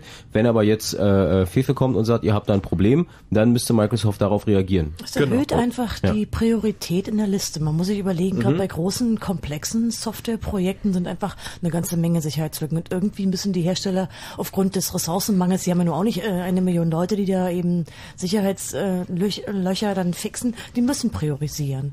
Und wenn es einen Exploit gibt, dann ist das mal ganz oben auf der Prioritätenliste. Das ist ein großer Unterschied. Also wir haben jetzt in, den- in den letzten ein oder dreiviertel Stunde mit vielen, vielen verschiedenen äh, unterschiedlichen Beispielen äh, versucht darzulegen und zu erklären mit euch gemeinsam, warum dieser äh, neue Zusatz zum Hackerparagraphen relativ unsinnig ist und äh, warum alle, die sich damit beschäftigen, von äh, selbst bis, bis zum ähm, BSI, warum die alle sagen, dieses Ding ist in der Praxis nicht umsetzbar, trotzdem gibt es dieses Gesetz. Äh, es gibt ja die Diskussion, ob dieses Gesetz wieder abgeschafft wird. Ähm, die Frage, die Joha- Johann auch stellt, der uns angerufen hat, was passiert denn, wenn dieses Gesetz wieder fällt? Guten Abend, Jonas. Johann. Hallo. Hallo. Hi. Ja, genau das ist auch meine Frage, was passiert, wenn das Gesetz gekippt wird, wie sieht das für den Endanwender aus? Ähm, es kommt ja auch darauf an, wie das Gesetz geändert wird. Es kann ja sein, dass es für Firmen Ausnahmen gibt. Nur ich bin ja auch als Endanwender gespannt, was Mhm. passiert. Ich will mein eigenes Netzwerk auch sicher halten. Mhm. Ja, das wissen wir natürlich auch nicht. Na, also eigentlich haben wir schon eine klare Ansicht dazu, denn äh, wir stellen uns einfach mal vor, der 202c wird ersatzlos gestrichen. Das heißt, A und B bleiben, also Abfangen und Ausspielen von Daten, und C wird gestrichen. Ähm, also wir haben da lange darüber diskutiert und unsere Ansicht ist eigentlich, es würde genau nichts für den Endanwender passieren, denn alles, was wirklich kriminell ist, war vorher schon und wäre dann auch noch strafbar. Und im Gegenteil, all die negativen Effekte, über die wir heute gesprochen werden, würden halt hinfällig sein. Insofern wäre das nur gut für uns alle, wenn der mal schlicht gestrichen würde. Was wir halt nicht wissen, ist, ob der wirklich gestrichen wird. Denn Ja. das Verfassungsgericht macht es eigentlich nie oder sehr, sehr selten, dass sie sagen, das Gesetz kommt komplett in die Tonne, sondern die sagen eher, das müsst ihr nochmal überarbeiten und hier sind noch ein paar Sachen, Dann achten müsst. Veränderungen. Genau, dann gibt's ein paar Also sie kosmetische patchen das. Gesetz sozusagen. Genau, also nee, sie patchen es ja nicht selber, sondern sie sagen dir, du musst nochmal patchen. Ja, ja, okay, ja. Hm. Also ja, ähm, das ist, was wir hoffen. Die Frage ist nur, wie viel sie bemängeln werden. Ja, also nach dem Fragenkatalog, den der CCC ja bekommen hat, wir kriegen dann immer so eine Liste vom Gericht, äh, wozu wir uns besonders äußern sollen. Also sind, da sind natürlich einige Knackpunkte klar geworden und mehrere Fragen bezogen sich auf den Zweck der Software. Also wie man etwa mal ganz theoretisch oder zumindest äh, nicht einem, nur an einem praktischen Beispiel, sondern eben über eine Klasse von Programmen sagen kann, ob sie schlecht in dem Sinne sind oder eben äh, gut. Und da haben wir uns natürlich dazu geäußert, denn wir sind tatsächlich zu der Ansicht gelangt, dass man nicht so pauschal über ein Programm nicht sagen kann, sondern dass am Ende natürlich der Benutzer darüber bestimmt, was Zweck der Software ist. Denn man muss sich Folgendes überlegen. Wäre es so, dass man diesen Zweck bestimmen könnte, hätte man, glaube ich, auch eine andere Form von IT-Sicherheitsforschung heute. Also könnte man das von vornherein anhand äh, technischer Merkmale festmachen, dann hätten wir sicherlich auch ähm, Schadprogrammdetektoren, die solche typischen Programme einfach filtern würden.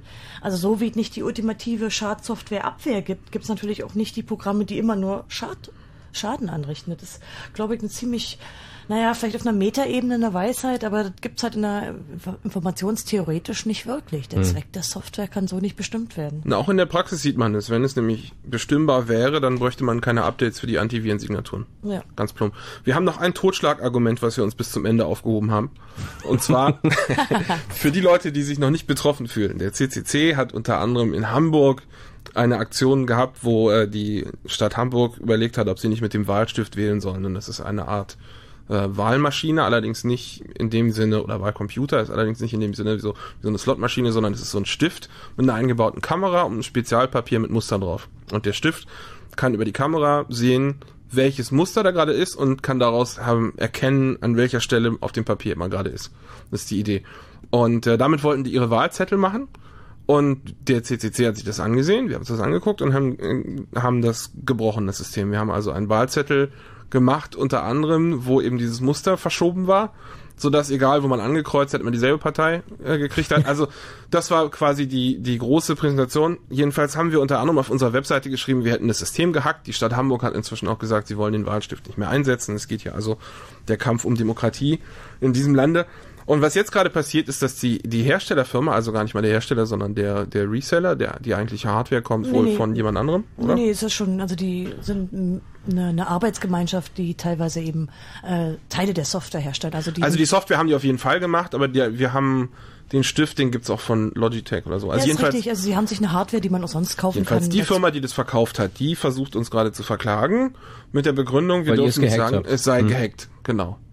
Und äh, die Frage ist, wie sollen wir denn jetzt nachweisen, dass wir es gehackt haben, wenn das Besitzen oder das zur Verfügung stellen, zum Beispiel dem Gericht, äh, von einem Exploit, der das beweisen würde, verboten ist nach dem Hacker-Tool-Gesetz.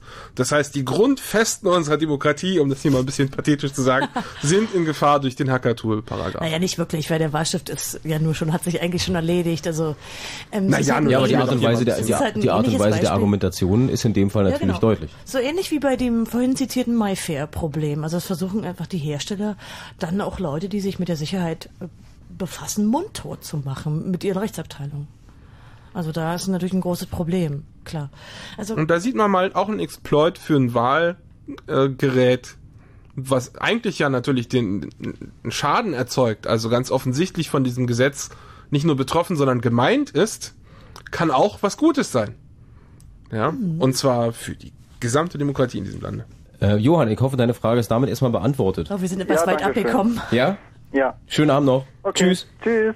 Gibt's eigentlich jetzt noch eine äh, metatheoretische Frage so äh, Richtung äh, Ende der Sendung? Gibt's eigentlich einen Unterschied, wenn man sagt, Forschung mit äh, Medizin und Forschung mit Technik wird unterschiedlich behandelt? Weil dieses äh, dieses ähm, Argument, dass das Robert Koch Institut natürlich irgendwie irgendwelche gefähr gefährlichen Viren und Krankheitserreger hat, die sie untersuchen müssen, äh, da kommt ja auch keiner und sagt, das dürft ihr eigentlich nicht machen. Na doch, also da gibt es schon Regelungen. Ich darf nicht einfach einen Biokampfstoff zu Hause haben. Ja, das ist klar. Also da gibt es schon spezielle, da gibt's schon So, spezielle aber, aber, Regelungen. aber niemand niemand äh, fährt da dem Robert Koch Institut an die an die Karre, weil die die müssen ja daran forschen. Genau, also man könnte jetzt, das ist auch eine Sache, die möglicherweise das Verfassungsgericht jetzt sagen könnte, dass sie sagen, wir brauchen für Forschung und Lehre eine Ausnahme oder wir brauchen so eine Art Gefahrengut für Software.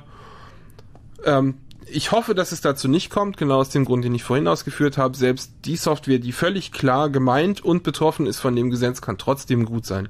Ja, also klar. es gibt auch außerhalb von Forschung und Lehre, also auch diese, bei der Wahl kann man ja nicht wirklich von Forschung und Lehre reden. Also man kann es konstruieren, aber im Grunde ist es ja nicht Forschung und Lehre, sondern es ist eher äh, der Beweis, dass dieses System unsicher ist. Also uns ging es ja nicht darum, das System zu erforschen, sondern wir wollten zeigen, es ist unsicher. Wann entscheidet denn das Bundesverfassungsgericht über diesen Paragraphen? Auch das ist natürlich unklar. Also wir haben jetzt erst vor kurzem die, die Stellungnahme öffentlich gemacht und kurz vorher dann beim Gericht auch eingeschickt. Es sind noch andere Sachverständige, die dazu Stellung nehmen, also zwei weitere. Ist natürlich nicht klar. Wir hoffen natürlich, dass es schnell geht. Es ist natürlich in der Praxis so, dass jetzt noch nicht so sehr viel passiert ist. Wir sehen natürlich jetzt schon die Auswirkungen so langsam, aber dadurch, dass es noch kein Urteil gibt, ist ja jetzt nicht unbedingt uh, Gefahr im Verzug. Also so schlimm Aber es gibt, das hatten wir ja vorhin auch schon beleuchtet, es gibt kein Urteil, weil das Gesetz sehr schwammig ist und es gibt, äh, Ja. es gibt äh, ein schwammiges Gesetz, weil es keine weiteren Urteile gibt, wo man es festnageln könnte. Also es dreht sich einfach im Kreis. Ja, solange die Leute nicht in den Knast kommen wegen dem Gesetz, ist mir das ehrlich gesagt recht. Im Moment, ich finde, wir geben denen jetzt ein bisschen Zeit. Ist auch viel zu warm gerade für so eine bahnbrechenden Urteile. Die sollen mal über Raucher mal entscheiden. Urlaub. Genau. Äh, gebt denen ein bisschen Zeit und Hauptsache Ende gut, alles gut, ist meine Einstellung dazu. Gut, das war, ähm, waren etwa zwei Stunden, knapp zwei Stunden Chaosradio zum. Soll ich eine Musik spielen? Ähm, nein, wir haben da noch einen kleinen Werbeblock. Wir haben noch, den Werbeblock machen wir doch noch. Das waren knapp zwei Stunden äh, Chaos Radio 137 zum Thema Hackerparagraph. Falls ihr zwischendurch reingeschaltet habt und gesagt habt, ich würde gerne die ganze Sendung hören.